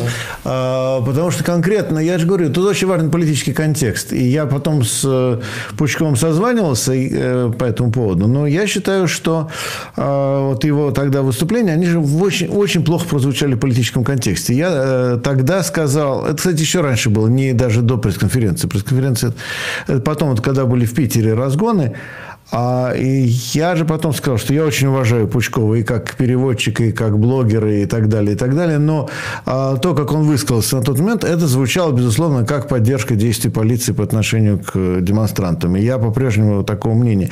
А, опять же, Пучков мне э, возражает, что ну вот вы это, вы это так поняли, условно говоря.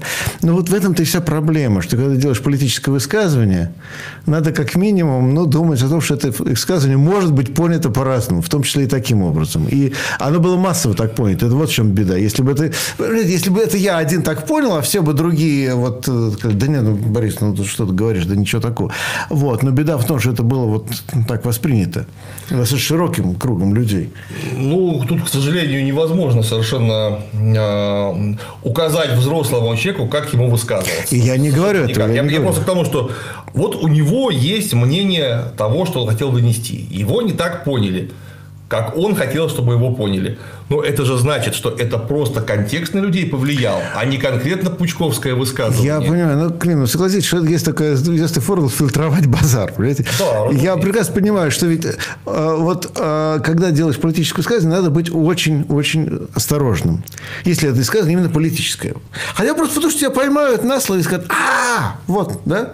Ну, собственно говоря, ко мне тоже какие-то такие претензии проявлялись, и тогда приходилось объясняться, да? Приходилось объясняться, да? Вот ш- поэтому я считаю, что нужно думать о таких вещах. Не, ну в данном случае, конечно, э, форма может повлиять на содержание, разумеется, как диалектическая пара, несомненно. Что содержание, конечно, первично, а форма вторична, но раз появившись, форма начинает... Содержание оформлено, как известно. Да, да, да. То есть э, я бы так не стал выражаться, я бы как-то по-другому выразился, но вот он выразился, как выразился. Да, мне очень было неприятно, что у нас возник конфликт по этому поводу. Ну, ну да, вот так получилось. Прощения, вынужден вас подсократить, потому что Да, вопрос давайте, очень давайте, много. давайте, давайте. Я могу Вопрос вообще уйти, гостям. а один- Феодализм наносил порой колоссальные поражения капитализму. Да. Но Да. всегда оставались сильные капиталистические страны в феодальном мире. Социализм потерпел тотальное поражение в соревновании двух систем. Из более, двух, более чем 30 стран остались лишь КНДР и Куба. Почему социализм настолько уступает предшественнику? А вот мне интересно, э, э, что имеется в виду, когда э, говорят, что, например, феодализм оставались сильные капиталистические страны. Какие? У нас вообще капиталистическая революция началась в Германии, как самой развитой э, стране мира того времени, то есть 15 века, в 1470-е годы. Скажите, пожалуйста, Ну, я считаю, что раньше в Чехии, в а, Богемии все-таки. Ну, там все-таки это, это, прямо скажем, еще очень сильно ну, э, не в полном смысле слова. Но революция гуситов была уже. Она была все-таки не, не совсем, она была строго, она была строго, эм, э, она имела феодальный характер. Это восстание феодалов против феодалов в первую очередь. А, ну, границы-то феодальные. Ну, ладно, сейчас не будем на Ну, вот, границе короче феодального и говоря, у нас- буржуазного У нас, в полном смысле слова, у нас это вот, ну, да даже можно, вот, пожалуйста, гуситы взять. Но, тем не менее, вот 15 век, какая у нас есть хотя бы одна Буржуазная страна. страна, которая бы где-то осталась сильной или просто осталась. Более того, у нас была э, даже не страна, а серия стран а, уже капиталистических почти в полном смысле слова уже в XIV веке. Это Северная Италия. Что с ней сделали феодалы? Они ее растоптали так, эту самую Северную Италию, что там не было государственности до Виктора Эммануила э, до 19 века, там Джузеппе Верди, вот все, вот это вот все, да. То есть Жузеппе Гарибальди. там не только э, не осталось феода- э, капитализма, там просто же государство не осталось, просто снесли и вытоптали. У нас, считай, с, ну, в полном смысле, да, с 70-х годов 15 века, прошу прощения, по середину 17 века, это ну, почти 100 лет, происходит непрерывная по- по- попытка построить хоть где-нибудь, хоть какой-нибудь вообще э, капитализм. Это заканчивается тем, что, наконец, в Нидерландах и в Англии умудряются через 100 лет построить э, капитализм. А вообще-то дальше его пытались построить э, до конца 18 века. И не везде, кстати, осилили. Вот такая вот загогулина. Поэтому, что там говорить, у нас Наше так называемое поражение, прошу прощения, по историческим меркам, оно длится меньше секунды. Это начало Ну, мы в людей живем в эту ну, что секунду. теперь делать, опять же? Мы тут, к сожалению, ничего не можем поделать. Было бы неплохо, конечно, чтобы социализм победил до нашего рождения и уже никогда бы не сдавал своих позиций. Нам бы это было очень приятно. Но получилось так, как получилось. И потомки нашей рефлексии над этим скажут огромное спасибо, потому что мы прямо сейчас делаем неоценимый вклад в теоретическую разработку мировой революции в дальнейшем. Потому что если бы не было этого поражения, оно, возможно, случилось бы позже, уже при наших внуках, например. Просто потому что не было бы нас, которые смогли бы отрефлексировать ошибки, недочеты, э, найти Трагедии, да. трагедии, найти нужные пути развития. Так, дальше вопросы. Так, тут Джон До X шлет 500 рублей за историческую встречу. Тут без комментариев. Следующий вопрос провокационный. Я вас категорически приветствую, говорит некий Дитер Штайн. Спрашивают, какие новости про Олега Валерьевича. Сидит. Спасибо. Следующий вопрос. Отправлен, кстати говоря, сейчас отправили его дело в Москву на психиатрическое о свидетельствовании, чем закончилось, пока не в курсе. Андрей Березин спрашивает. В левой среде самоуспокаивает логика истории, что в коммунизм в процессе эволюции общества неизбежен. Однако на текущий момент, вследствие технического развития, не является ли, по вашему мнению, не менее неизбежным шанс прекращения существования человечества в процессе своего развития? Э, Такие шансы, к сожалению, они э, были всегда, потому что мы не представляем себе, что человечество могло бы уничтожить себя без всякой атомной бомбы. То есть э, люди вполне бы осилили полное уничтожение себя как социума, в принципе. То есть в Первую мировую это уже вполне, вполне можно было сделать. А, и сейчас, что я вижу? А я не вижу никаких качественных изменений вообще, потому что роботы, блин, извините, пожалуйста, что такое появление робота по сравнению с появлением водяного колеса? Это ничего вообще. Это просто более усовершенствованный молоток. Конкретно ничего революционного в этом нет. Робот это просто еще одно орудие производства, которое находится или в руках рабочего класса, или в руках капиталиста. Ничего не поменялось. Поэтому я в данном случае вообще не вижу ни миллиметра, ни грамма которые бы меня подвигнули в сторону пессимизма, потому что все, что сейчас происходит, подготавливает прямо у нас на глазах наступление коммунизма. Самое главное в материальном базисе, потому что все идет всегда от материального базиса, поймите это. Не от того, что вы там что-то захотели, у вас родилась шикарная идея, э, там, я не знаю, Клим Александрович, э, Борис Юрьевич или еще кто-то там написали шикарную книжку. Нет, наше сознание – это отражение нашего бытия. Всегда так, и никак по-другому. Соответственно, и надстройка тоже отражение нашего бытия. Дальше. Так, вопрос от некого Вонгла Курт или Кард. Не знаю, какому варианте это посвящать. Какие японские корабли Тихоокеанского флота гость знает?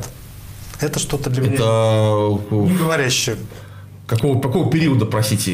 Видимо, наверное, русско-японская война с Тихоокеанского флота. Ну почему? У японцев вообще весь флот был Тихоокеанский. Да, поэтому Другого не было. А у них был какой-то Балтийский, что ли, Атлантический у них был в Первую мировую войну, ну, недолго. Хорошо, следующий. Да, они воевали в Средиземном море. Там чуть-чуть э, приехал, я правда не помню кто. Так, сейчас. Следующий вопрос от Васи Пупкина. Здравствуйте, Борис Юрьевич и Ким Саныч. Прошу прощения, Клим Александрович. На канале Дмитрия Юрьевича Пучкова не так давно вышла серия лекций с Вадимом Прохоровым по теории научного коммунизма. В конце одной из лекций Вадим Прохоров бросил камень в огород Рабкора, назвав его оппортунисти... оппортунистическим. Борис Юрьевич, вы оппортунист? Слушайте, ну вот мы только что определяли, да? Слушайте, давайте, я не буду кидать обратно камни там, значит, и булыжники и кирпичи, потому что мы делаем то, что делаем, вот, и смотрите. Я-то, честно говоря, когда начал смотреть э, Прохорова, он очень интересно рассказывал про Аристотелеву логику. А я даже, ну, ну как я давно э, изучаю, не думаю, что я уж совсем про нее ничего не знаю, но я обнаружил некоторые очень интересные э, выходы конкретно аристотелевской уже диалектики. Я никогда не думал, что оно может быть вот так.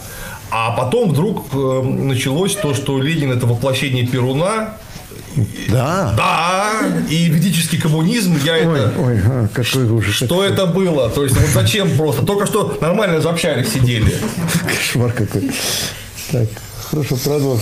Так, продолжаем. Следующий вопрос от Андрея Березина. Немало представителей правых в публичном поле являются военными или участниками милитаризированных формирований. Куда делись современные Че Гевара, субкоманданты Маркос и так далее? Ну, субкомандант Маркос жив, по благополучно, да. Там, он не да. Слава богу, цел. Вот, а так, ну... Я массу знаю и левых военных.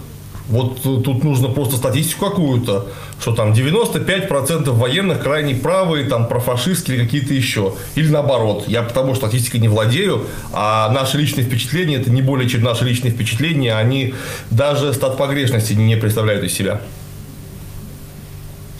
Хорошо. Следующий вопрос. От вкусный помидорчик прям Оу. ник. В чем, по вашему мнению, причина слива лейбористов на прошедших выборах Великобритании? Я не знаю. Я... Ну, это ко мне вопрос явный. Но, дорогие друзья, я только что вот сегодня записал ролик на эту тему. Ролик будет вывешен на Рабкоре э, буквально вот на этой неделе, и вы там все узнаете. Ну, плюс есть моя статья, по-моему, да, на Рабкоре уже статья называется «Плохие новости из Европы». Следующий вопрос. Добрый день, Клим Александрович, говорит Максим Серов. Как вы относитесь к работам Эммануила Валерстейна? Я э, с большой осторожностью вообще отношусь к мир-системному анализу. В силу того, что сама идея того, что мир из себя должен был представить рано или поздно систему, и в конце концов он таки представил из себя систему в таком или ином виде, она, в общем, вполне очевидно не вызывает у меня не то, что никакого отторжения, наоборот, вызывает строго позитивный настрой. Так оно и есть. На мой взгляд, точно совершенно. Но конкретные выводы, которые следуют из э, этого душеполезного и совершенно верного наблюдения, далеко не всегда бывают э, правильные. Ну, к сожалению, Валлерстайн, Валлерстайн, но кроме Валлерстайна в этом самом в мир-системном анализе еще очень много кто работал, иногда сильно заблуждаясь. Я все-таки классический марксист. Для меня гораздо важнее это трансформация производительных сил в общественные отношения. Я, в общем, в этой парадигме всегда работал, а дальше собираюсь. А, ну, кстати, Валлерстайна упрекали в том, что у него тема класса не разработана. Это не да, разработана. да, безусловно. А, Но Самир Амин, кстати, вполне в духе классического марксизма эти Это вопросы факт. поднимал, да. Так, дальше. Следующий вопрос от пользователя скромным названием «Единица». Объясните за эту четырехчленку, может, пятичленку, была у Маркса или поздняя придумка в СССР? Вообще эту Ни придумку... то, ни другое. Это не Маркс придумал. Маркс же, сам, Маркс же сам писал неоднократно о том, что это не он придумал, потому что вообще теорию классовой, классовой борьбы разработали французские буржуазные историки э, Агюстен Тири, Франсуа Гизо и Минье. Это не его придумка. А Вот. Он это просто обосновал э, с точки зрения политэкономии. Он как бы поженил буржуазную политэкономию и буржуазную историческую практику. Вот это вот заслуга Маркса в самом деле. И дальше обосновал, что неизбежно э, наступление вообще отмены всех классов как таковых.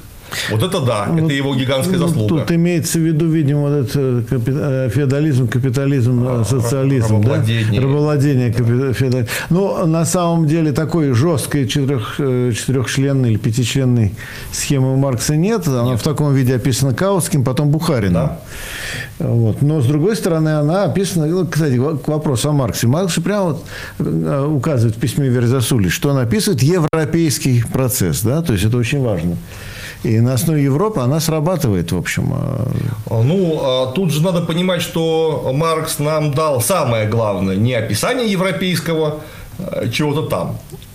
Марксизм, политэкономия марксизма – это метод познания. Конечно, то есть, конечно. инструмент, который вы можете применить куда-то еще. Это самое главное, что это диалектический материализм, примененный к, к историческому э, процессу. А, соответственно, вы можете к Китаю, к Японии, я не знаю, там, к Папуа Новой Гвинеи, там, кстати, интересно, мы туда тоже собираемся. О, тут в Папуа это между надо прочим. изучить.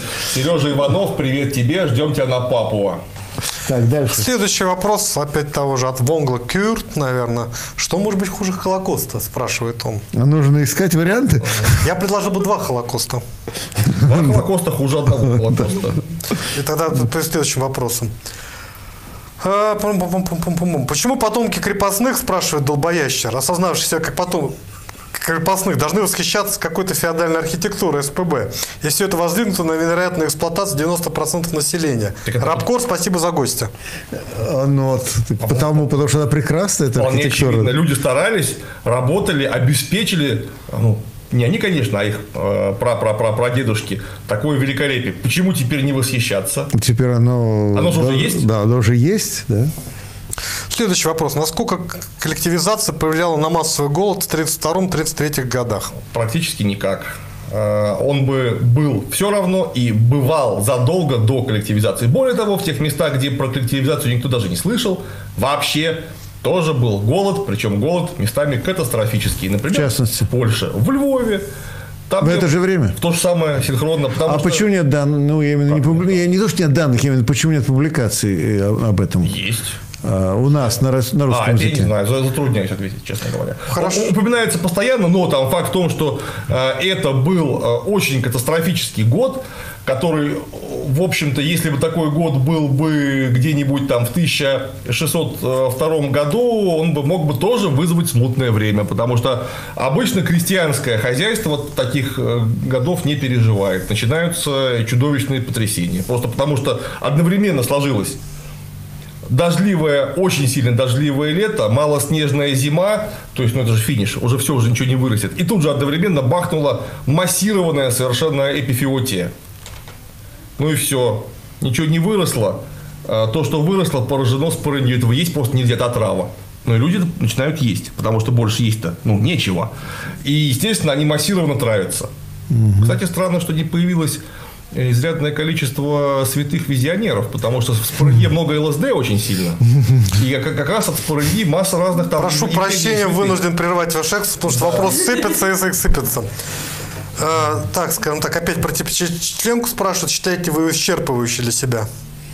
Пятичленку? Ну, я Да, сразу спрашивают скажу, гостя. Да, ну пусть Клим. А я повторяю, что это диалектическое явление, то есть это нужно диалектически применять к действующим условиям. Я ее считаю исчерпывающей как модель, потому что мы, что бы мы ни описывали, мы должны начинать с модельного описания, чтобы просто не заблудиться в миллиарде возможностей. У нас вот эта пятичленка, она как модель великолепна, по-моему, совершенно. Ну, как базовая модель. Да? Если упростить процесс до модели, как говорят математики, она великолепна. Прошу прощения, следующий вопрос. Значит ли поражение Корбина, что британцам не так важна социалка, как какой-то Брекзит? А, Ну, про Корбина еще раз. Смотрите мою статью на Рабкоре под названием «Плохие новости из Европы» и смотрите видео, которое будет на днях выложено. Извиняюсь, мы можем, вероятно, не успеть задать все вопросы. Ну или, Ну, может быть, чуть будешь подольше все же ну, постараемся чуть-чуть сегодня, подольше, если- если гость не возражает. Если гость Ну, давайте еще минут э, там 10-15 я могу. лишний, да, так продолжим. Хорошо.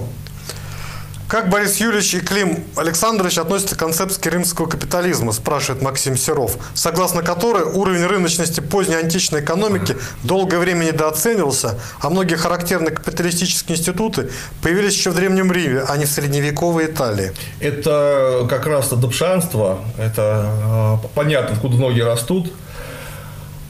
А, Ничего нового, в общем, тут нету. А, Дело в том, что это, опять же, очень слабое понимание еще 19 века, да, кстати, Фюстель де Кюланж тут, тут же у нас э, появляется, как еще более ранний представитель 1870-х годов, э, э, очень слабое понимание фактуры. В силу того, что тогда было гораздо меньше известно о, в том числе, античной экономике, чем сейчас. Просто в силу э, меньшего вхождения в оборот источников и меньшего их осмысления.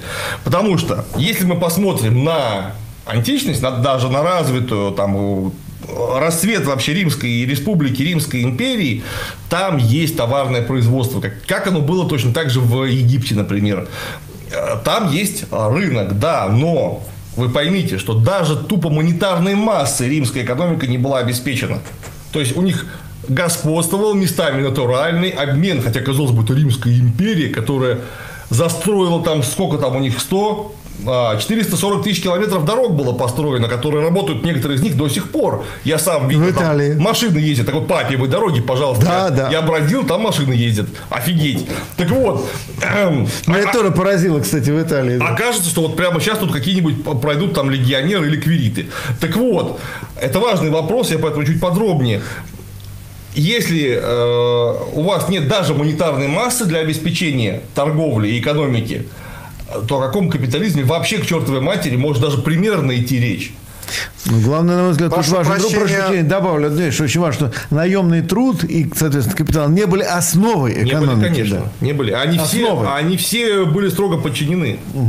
И самое главное, если мы посмотрим, опять же, что такое капитализм? Капитализм – это товарное производство, а там 75% вообще населения античного мира товара не производили. Потому что товар – это продукт, который поступает в обращение через обмен. А это не поступало ни в какой обмен, потому что в основном это потреблялось самим рабовладельцем. Следующий вопрос. Как гость относится к, к историку Покровскому? Ну, как я отношусь к историку Покровскому? У историка Покровского и у его школы, конечно же, были гигантские заслуги, потому что они э, сделали э, очень много для изучения строго экономических закономерностей. Это плюс. Но когда они ударились в чистый экономический детерминизм, это абсолютный минус, просто потому что это не диалектично вообще. Нельзя так делать. Это ошибка, которая начала влиять уже в конце существования этой школы, уже даже на содержание самих исследований. Следующий вопрос. С вами здоровается Карл Сатана.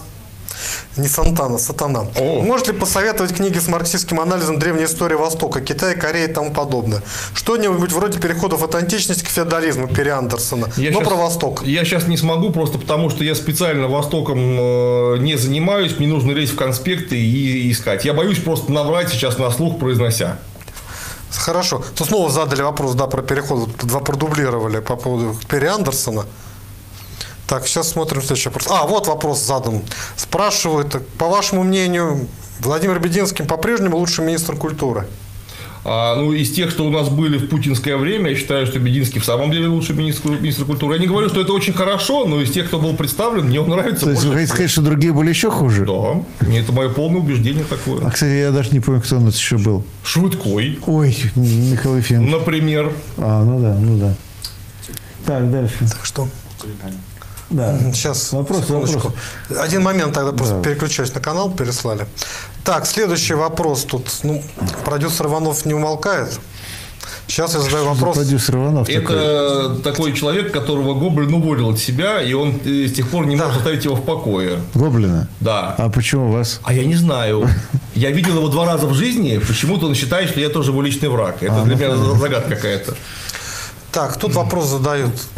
Жуков в своих роликах, то есть, наверное, вы имеете в виду, Да. Соколовым заявлял, что они знакомы 20 лет. Больше. Знал ли Клим Саныч об уголовном деле на Соколова в 1982 году? Понятия не имею. А что, было дело? Я, я вообще даже сомневаюсь, что оно было. Это, по-моему, как придумка. Но я, по крайней мере, об этом не знаю ничего. И никто из моих знакомых, которые близко знают Соколова, об этом не знают ничего. Так, спрашивает Александр за 500 рублей. Клим Александрович, многие уверены, что интерес любого государства во внешней политике одинаковый. Собственная безопасность, расширение экономического и политического контроля, построение и укрепление границ и буфер между собой потенциальным противником. В чем коренные различия буржуазного политики и социального государства? Дело в том, что, у всех государств одинаковый интерес. Это чушь собачья, прошу прощения. Потому что нет ни одного государства, у которого были бы одинаковые интересы. У всех э, интересы даже в рамочном смысле могут быть кардинально разные. Потому что у США есть возможности э, вот устраивать все, что нам только что описали. А у Гондураса нет. Хотя и то, и другое буржуазное государство. Или у Бангладе, Бангладечта какого-нибудь. Вот скажите, пожалуйста, какие могут быть сопоставимые интересы у США и у Бангладеша? Мне вот интересно. Потом, есть страны, э, которые вот эту мир-систему, встроены на строго периферийных основаниях, как придаток. Соответственно, правящий класс, который и продуцирует вообще государство, ставит перед государством вполне конкретные задачи. Например, обслуживание чужой экономики. Некий 13 легион спрашивает, видимо, как организация. Экономические преступления – это миллионы жизней, не вписавшихся в рыночек. Как именно следует казнить Чубысей, в смысле Чубайса, наверное, или Чуб, Чубасят, после революции? Ваше предложение. По суду, в первую очередь. Если наработали на вот то, что там предлагают, значит, ну, значит, извините, придется. В соответствии с строгом, в соответствии с законом. Если нет, ну, значит, нет. Тут такое просто послание. Малолетние дебилы просят товарища Джоку передать привет от нас Гоблину. Максим Серов спрашивает. В книге Уильяма Макнила «В погоне за мощью» излагается оригинальная концепция истоков технологического военного превосходства Запада. Тезисно это отсутствие сильно доминирующей империи и капитализация войны. Как вы относитесь к его идеям? Да, вообще к Макнилу как вы относитесь? А, Ну, честно говоря, а, я вот эту а, а, тему сильно с отсутствием сильно доминирующей империи не очень даже не очень понимаю, потому что, во-первых, была сильно доминирующая империя и не, и не раз у нас, потому что, во-первых, у нас Европа как Европа столкнулась в 13 веке с тотальным доминированием монголов. То есть не было никого, кто мог бы монголам хоть что-нибудь вообще противопоставить. И да, Европа отгородилась э, от монголов буфером Руси. Руси. Э, И да, э, Русь из-за этого, в общем, очень сильно э, поменяла вектор своего развития. Я не говорю в лучшую или в худшую сторону, но это не могло не сказаться. Это как извержение вулкана. Потом Европа столкнулась с доминирующей, на какое-то время доминирующей силой. Это была империя турков. Потому что турки это была самая сильная империя э, среди всех империй, которые были представлены на окружающем континенте. То есть даже Священная Римская империя германской нации, она с Турецкой империей ни в какое сравнение в смысле военной и экономической мощи не шла. Поэтому я в данном случае не согласен. Это очень сильное упрощение э, и игнорирование вполне конкретных фактов. Или мы говорим о чем? О э, там двух-трех странах Западной Европы, там Англия и Франция, которые не столкнулись с турками вообще никак. Или, или с монголами. Ну, а, опять же, это не вся Европа. Нужно конкретно говорить, что мы говорим про англосаксонскую цивилизацию. Ну, кстати, в Литве, как вы видели, были какие-то межусобицы, где участвовала и ордынская конница, и английские наемные лучники. Одновременно. Были такие гротескные эпизоды. Ну, там не да, в 14 веке. Конечно, не английские лучники, там это вообще контингенты э, паломников из самых разных стран Западной Европы, включая Францию, Испанию, Англию. Это просто были паломники в Тевтонский орден, которые приезжали, ну да... Не Но их нанимали литовцы же, не напрямую литовцы не одни, нанимали. Конечно. Одни а. литовцы против других. А, так это потому, что там приехали, а делать-то нечего. Да, да, да, да. Вот да. Есть э, конкретно люди, которые готовы дать денег, так почему бы не воспользоваться? Повторюсь, это все гости из Тевтонского ордена. Угу. Ворон Олюмпин интересуется, спрашиваю Бориса Юрьевича, как называется та клевая марксистская хрестоматия с Гераклитом и Плехановым, который листал Зарасов? Кто автор-составитель? От Гераклита до Плеханова? Слушайте, я не помню. Надо Зарасова спросить. Зарасова спросите. Да, Второй напишите, вопрос. Напишите. Борис Юрьевич, планы рынка от Шика нет на русском, только на английском. На а вот экономика, интерес, политика Шика не на ту же тему. А, проверю. А, ну, боюсь, что нет. Боюсь, что нет, надо проверять. Но вообще надо по-хорошему, конечно, переводить или делать выжимки. Вы знаете, вопрос так сыпется, что они уже превышают. Ну, очень тогда блицом попрошу вас ну, быть. берите просто самое так, интересное. вопрос. Вы ранее говорили, что длительный период русские дружинники были точным аналогом западноевропейских рыцарей. В какой mm-hmm. момент русская конь стала отличаться от рыцарских Я отрядов? говорил, что они были точным функциональным аналогом. Да. Я только так говорил, и никак иначе слово функционально это важно. Как только у нас начался э, процесс феодализации в узком смысле слова, то есть передачи земель массово в условном держании, у нас э, в силу крайней бедности земель э, дружинники, бывшие дружинники, да, вынуждены встать на самообеспечение, больше не имели денег на покупку дорогостоящего вооружения рыцарского типа и вынуждены были пересаживаться на мелких коней, браться за луки. Это середина, вторая половина, конец 15 века. У нас тотальный процесс ориентализации войска. Спасибо. Вопрос обе, от двух ватных ног, обе ватные ноги. Идея реализации прямой обе демократии. Обе ватные ноги. Да. Да. Концепция ордена джедаев. Ваша оценка. А, а я за сикхов, конечно. Всегда на темной стороне. Да. Хорошо. Следующий вопрос тут задают, э, наверное, вам, Борис Юрьевич. Да. Поддержит ли ваш канал историка Олега Соколова? А как его нужно поддерживать? Мы пишут, мы собираем деньги для Олега Валерьевича, у него крайне бедственное положение, пишет Ники Детерштайн. Он страдает, кто если не мы. Вот Клим Саныч вам расскажет, насколько это важно. Я, честно слово, даже не очень понимаю, если человек совершил преступление, сидит в тюрьме, ну а, а что мы можем сделать? Подогреть на, на киче, что ли? Ну, ну как это? Я не знаю. Ну, простите, пожалуйста, вот человек убил другого человека. Что мы должны в этой связи делать? Как мы должны еще поддержать? Ну, морально я переживаю за Олега Валерьевича очень, конечно, как иначе. Понятно, спасибо. Максим задает такой вопрос. Почему нынешние левые совершенно не хотят применять марксистский анализ к истории собственной СССР? Все сводится к тому, что внезапно пришел плохой лидер для троцкистов Сталин, для сталинистов Хрущев, который все испортил по желанию. Буду рад увидеть серию роликов про историю СССР, подобную рождению революции. Ну, вообще, говоря, э, боюсь, что в данном случае наш а, автор вопроса, но он не знаком со всей левой литературой по Советскому Союзу, начиная там, допустим, с того же самого Исаака Дойчера, незаконченная революция. Кстати говоря, э, ну, в общем, и это Роговин, Роговин, Роговин, как не помню, вот как его правильно, Вадим Роговин, а, писал целый ряд таких достаточно интересных социологических работ по сталинскому периоду. А, ну и в конце концов и мои работы, и Шубина, и там Колганова, Бузгалина, и, да, и очень, очень много. То есть тут есть дискуссии, открытые дискуссии, открытые споры, иногда даже идеологические споры, но сказать, что не было попытки именно материалистического анализа советской истории, это неправда. И она есть, это аналитика, и есть дискуссии на эту тему. Э, тут Николай Петров призывает Клима Саныча, как он пишет, объединиться для спасения истории России от несправедливости. Предлагают возглавить вам это. Вы же с нами спрашивают. А несправедливость к кому? К истории России? Да, видимо, к истории России. Надо бы определить, что такое несправедливость. По отношению к истории. Да. Сара Коннор от фильма «Терминатор» спрашивает Бориса Юрьевича, что не так с Викторией Гарсией Берналь? Что не хватает для полной левизны? Ой, я не знаю, спросите Викторию Гарсия Берналь. А, я... Она потому что центрист, как она сама неоднократно заявляла, ей до левизны не хватает одного шага с центра налево. Так, сейчас, секундочку, следующий вопрос. Потому что они сыпятся так быстро, что я не успеваю обновлять. Боже, боже. Кто такой Дмитрий Потапенко, спрашивают, который ведущий, там, бывший бизнесмен? Чего он хочет, куда метит, на что рассчитывает? Это Дмитрий Потапенко, это... э, Вы же владелец сеть- маленькой сети супермаркетов. Это который на канале Спеца В том числе. выступает, да. Ну, я не знаю, но мне не категорически не нравится его выступление.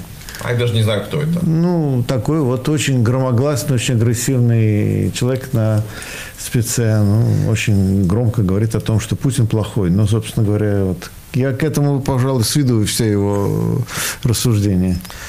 Некий Панцершек спрашивает. Добрый день. По феодализму Европы понятно. А что с феодализмом за пределами Европы? Был где-то, есть где-то сейчас. Но я уже сказал, что нужно смотреть всегда в корень, то есть в экономику. Есть феода- феодальный способ производства, из которого проистекают некие общественные отношения. Вы посмотрите на феодальный способ производства. Это, соответственно, крестьянское хозяйство, основанное на внеэкономическом принуждении. То есть не рабское, а именно крестьянское хозяйство основано на внеэкономическом принуждении. Вот это, фе- это основа феодального производства. Если оно есть, там есть феодализм. Ну, Если в нет, Османской Турции был ведь Конечно, феодализм? вот там-то был в полном там, Я как раз хочу сказать, в Османской Турции ведь наглядно видно, Там что... наглядный, да, да. хороший, красивый феодализм, а, соответственно, тимариоты, Да. которые на, Тити- на Тимаре сидели. Служба, Потом служба, да, все дела. Икта- да. Иктадары, которые на Ихте сидели, это все условно держание земли Да. э, с крестьянским хозяйством, которых принуждают к труду насилием. Да. Там как раз все в порядке. То есть, как раз примером, да, феодализма за пределами Западной Европы я бы Турцию приводил. Конечно, Турция это однозначно совершенно. Да.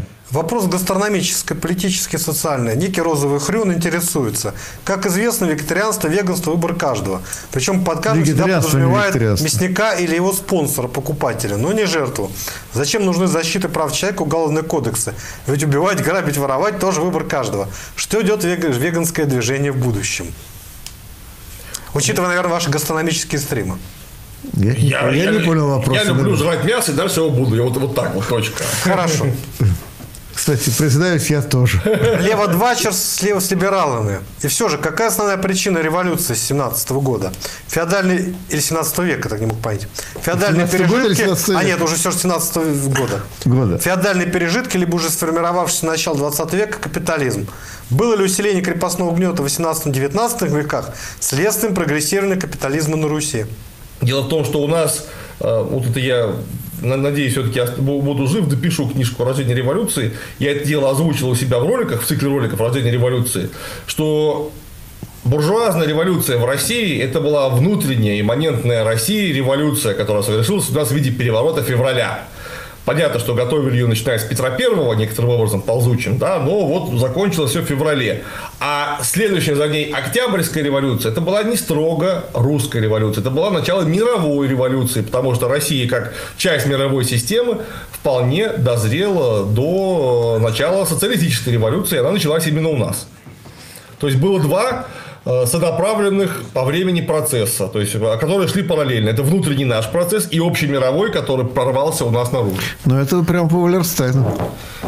Я, кстати, согласен. Я согласен. Просто вот это, здесь как раз вот Валлерстайн же тоже подчеркивает, что это единый процесс. Ну, правда, он, кстати, Валлерстайн страшно боялся, особенно вот э, в некоторых работах, страшно боялся произнести слово социализм. Это много кто так. Да, да, да. Вот он, это видно просто, что он избегает этого слова всячески. Так, ну вопрос риторический от анонима. А кто предлагал сохранить НЭП? И Троцкий за ускоренную индустриализацию тоже выступал. Ну, Бухарин вообще Бухарин, предлагал. А конечно. Бухарин, Рыков, Томский, да, четко. Но тут дело не в не в Бухарине, тут дело в другом, что вот вся советская э, публицистика и м, такая вот шестидесятническая традиция, вот, э, начиная с Нового мира и вокруг, она, конечно, и даже если это не декларировалось, но внутренне она была ориентирована на то, что вот хороший был НЭП, а потом пришел плохой Сталин и все сломал. Ну, собственно говоря, если того же самого Григория Григорьевича Водолазова послушайте, сейчас выступает, он все равно, он, вот, хотя, казалось бы, много исторических уже исследований было, которые показывают, что картина сложнее, но он все равно продолжает настаивать, что вот была хорошая вот ленинская линия, а потом вот Сталин пришел и сломал ее. Вот отсюда я, поскольку я вырос все-таки в семье шестидесятников, я все эти дискуссии слышал на кухне, вот, да, то я просто апеллирую вот к этим вещам, да. Так, вопрос Андрея Березина. Что по, чем, по вашему мнению, вызван развал системы Советов в СССР и появление закапсулировавшейся от народа в самой себе партийной элите, в последующем обуржуазившейся? На мой взгляд, конечно, это вопрос э, гигантской сложности, на который пока, на мой взгляд, достоверного 100% или хотя бы там 75% ответа нету. Но мы видим, когда вообще начинается сворачивание системы советов. Это 36 год. Это еще при Сталине было свернуто, по большому счету, выборы по э, производственным объединениям, по производственным округам. А это было сделано почему? Потому что было слишком много демократии перед войной, потому что нет хуже устройства общества во время тотальной войны, чем демократия. То есть у кого демократия, тот и проиграет. Это как бы уже еще древними греками было продемонстрировано на 100%. А много демократии на производстве во время современной войны, войны моторов, это вообще смерти подобно. И поэтому на местах демократия была, я уверен, в виде временного отступления свернута. Но у нас вот в 1936 году это начало активной подготовки к войне. В 1941 вы помните, что началось. В 1945-м оно закончилось, а потом было там 8 лет восстановления страны из руин, потому что было уничтожено 40% материального богатства, которое было накоплено у нас со времен Рюрика, прошу прощения.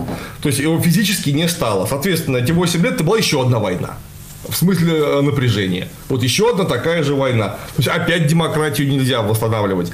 Ну а потом, видимо, забыли в силу того, что люди, которые могли бы это сделать, просто или физически умерли на войне, то есть, а там же в самом деле лучшие люди умерли, а не кто-нибудь. Самые худшие на войне-то они обычно в живых остаются. И вот э, люди подкованные, мотивированные, грамотные были выбиты, а которые остались, кстати говоря, из мотивированных, грамотных и подкованных, мы получили э, психическую травму такой силы, что я не знаю вообще, как такое пережить-то можно. То есть, какая там демократия? О чем это? Просто хорошо, что хоть как-то живем. И все. Ну, а я поэтому всем всегда и говорю, что в большом стратегическом смысле Советский Союз не Великую Отечественную, а Вторую мировую проиграл. Ну, правда, тут добавлю одну вещь, что все-таки ведь уже в 2019 году видно, что, кстати, тоже условия гражданской войны, что технически власть от Советов переходит к комитетам партии на местах. Очень часто и почти повсеместно мы наблюдаем ну, эту это картину. во время войны, конечно. Гражданской войны. Да. То есть уже во время гражданской войны мы видим ту же самую тенденцию. Нет, ну, во время войны по-другому-то быть не может. Война – это такой процесс, когда не может э, не быть, если, конечно, имеешь в виду победу, э, не может не быть э, строго вертикального централизованного подчинения. Война и военная структура вся про это. По-другому не может быть. Там должен быть один голос, который диктатом спускает свое авторитетное решение до самого, самого дна пирамиды субординации. Если нет субординации, все, вся ваша военная идея закончилась. Все будет проиграно и очень быстро. Вопрос от Олега Кострубина. Так будет перв... Третья мировая война в ближайшее время? Откуда же я знаю? Она, по крайней мере, пока есть такие у нас тенденции, что запросто в любую секунду может шарахнуть. Вообще, сейчас у нас ситуация как перед Первой мировой, когда все находится в настолько неустойчивом равновесии. Перед Первой мировой тоже никто не думал, что может война начаться. Все были уверены, что ничего не начнется. И книжки писали умные о том, что сейчас не может быть никакой войны, потому что тогда экономически невыгодно, а еще изобрели пулемет. Да, это было. Да. Вот. А потом даже этому дяденьке э, дали Нобелевскую премию мира. И ровно через два года после вручения началась еще Вторая мировая. То есть обосрались, извините, по всем, по всем вообще направлениям. Клим Саныч спрашивает, Генчик замполит. Ваше мнение, почему сейчас имеет место взрывной рост популярности Троцкого? Это может быть вариантом ударить Троцким по Сталину от буржуазии? А я не замечаю какого-то взрывного роста популярности Троцкого. Где это так интересно?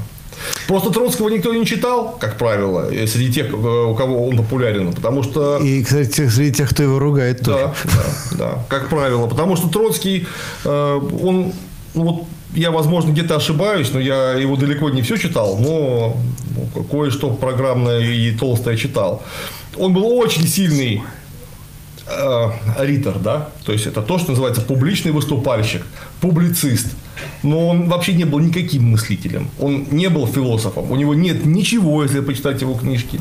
То есть вообще ничего, под чем есть прямо серьезная философия, за которой можно пойти. Там есть, э, вот ему, вот если бы в свое время кто-то бы оказался рядом, кто бы взял Троцкого, значит, за, э, за узду, на него надел сначала табличку, взял бы с ней и говорил, Лева, пиши вот это, или говори вот это. И вот так бы по жизни ему вел. цены бы не было этому человеку, потому что так сжечь, как сжег Троцкий, вообще-то очень мало кто мог. Как, так сказать, письменным словом, так и устным. Но у него очень разные позиции, кстати. Троцкий 20-х годов, Да, 30-х конечно. совершенно разные, причем даже идеологически разные Его, взгляды. его, его высказывают. же мотало, как Да, э, очень, черепашку в очень сильно, да. Следующий вопрос от Игоря Стуленкова. Когда говорится про Ежова, который слетел с катушек, в кавычках, тут проблема персонифицируется. Но без разницы, какой Чикатило стоит во главе. Система не должна позволять совершать такие массовые задеяния ненаказуемо. А, он- а- а его и наказали.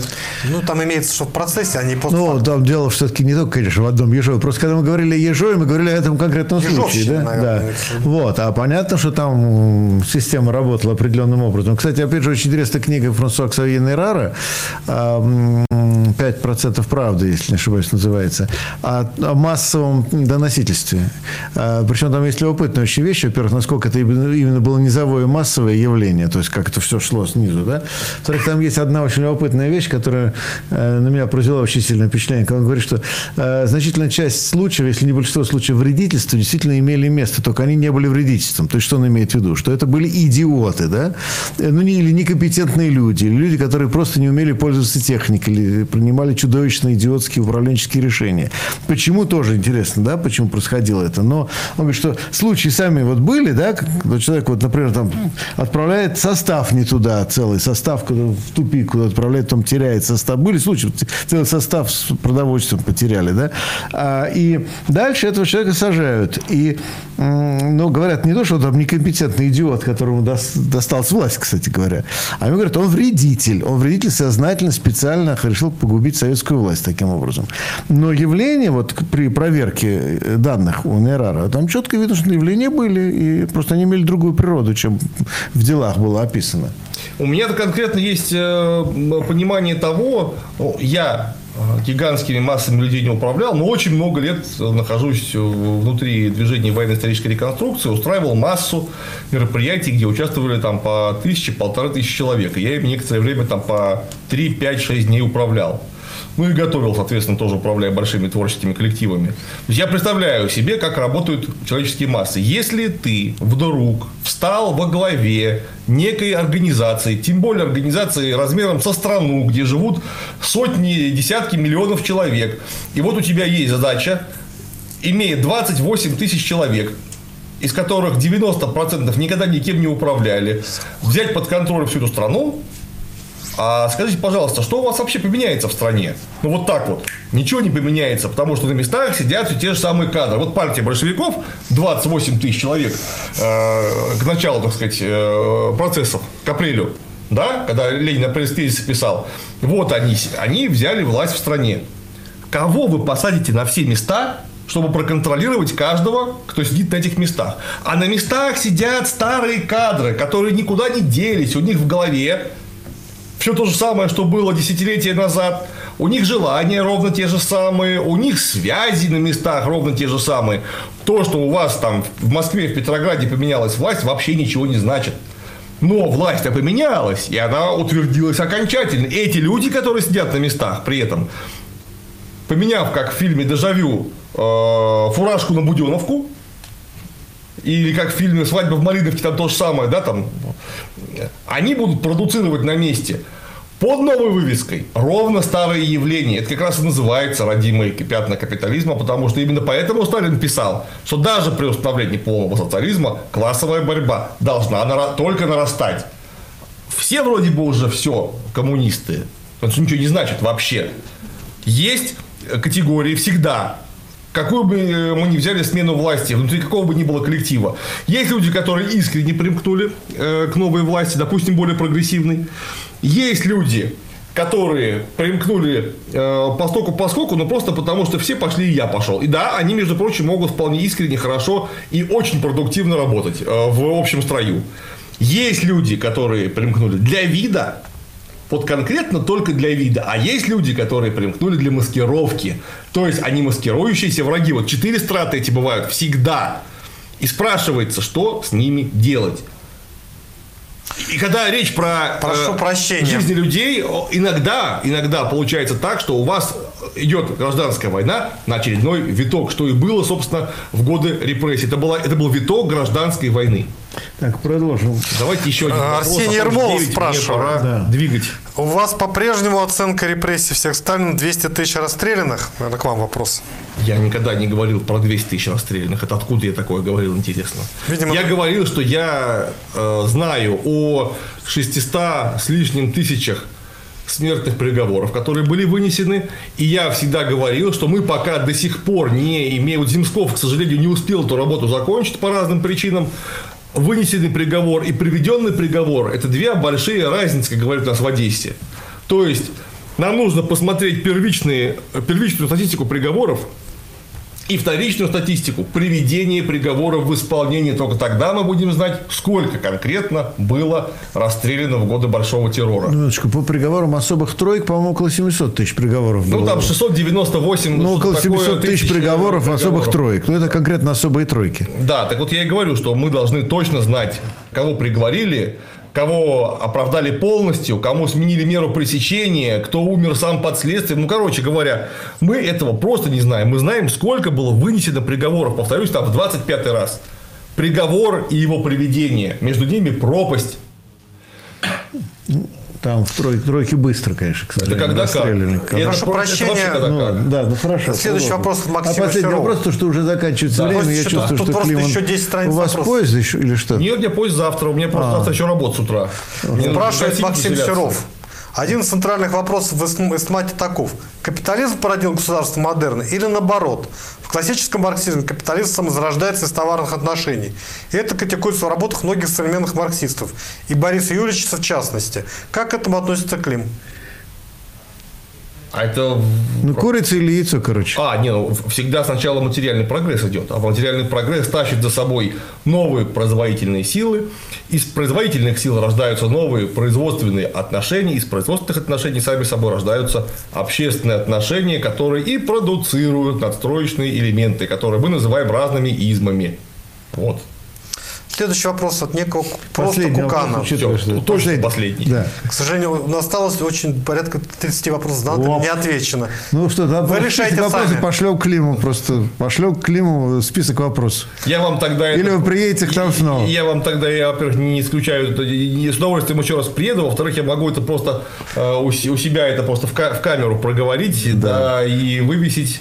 На своем. Тогда Да, вопрос да. будет про древнерусскую историю. Так. От некого Титуса Минени- Минения. О, ничего себе. Почему Жуков заявлял в своих роликах, что ордынский выход, то есть выплата дани, 5000 рублей. Из расчета 1 рубль за две сахи. Значит, платилось 2,5 тысяч сох. Ведь должно было быть 100 тысяч.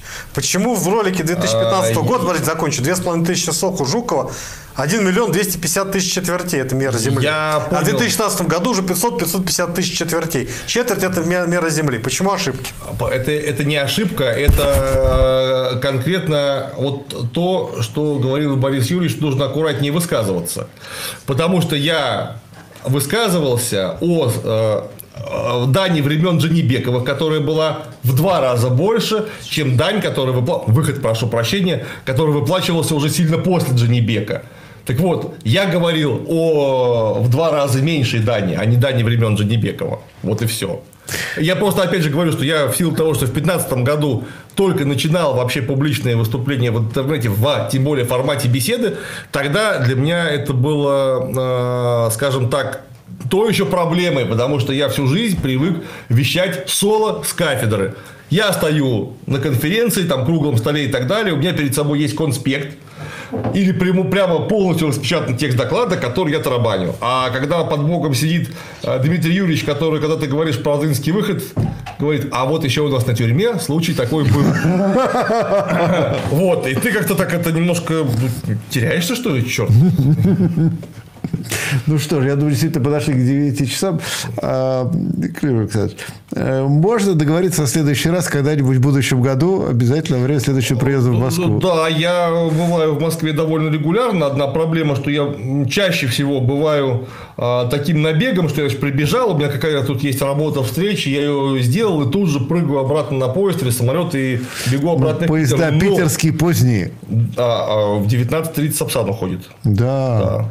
Я-то все ночным езжу. Вот. А есть вот моменты, когда я приезжаю на съемки разборов фильма в рамках передачи «Деконструкция», и обычно это на 2-3 дня. Ну вот тогда мы, я думаю, продолжим. Да, потому что да. видите, сколько вопросов, которые остались неотвеченными. И восторг зрителей, конечно, по-моему, беспрецедентный. Даже при том, что у нас были весьма тоже не безинтересные гости уже. Ну что ж, спасибо. Спасибо огромное. вам. Рад До видеть. свидания.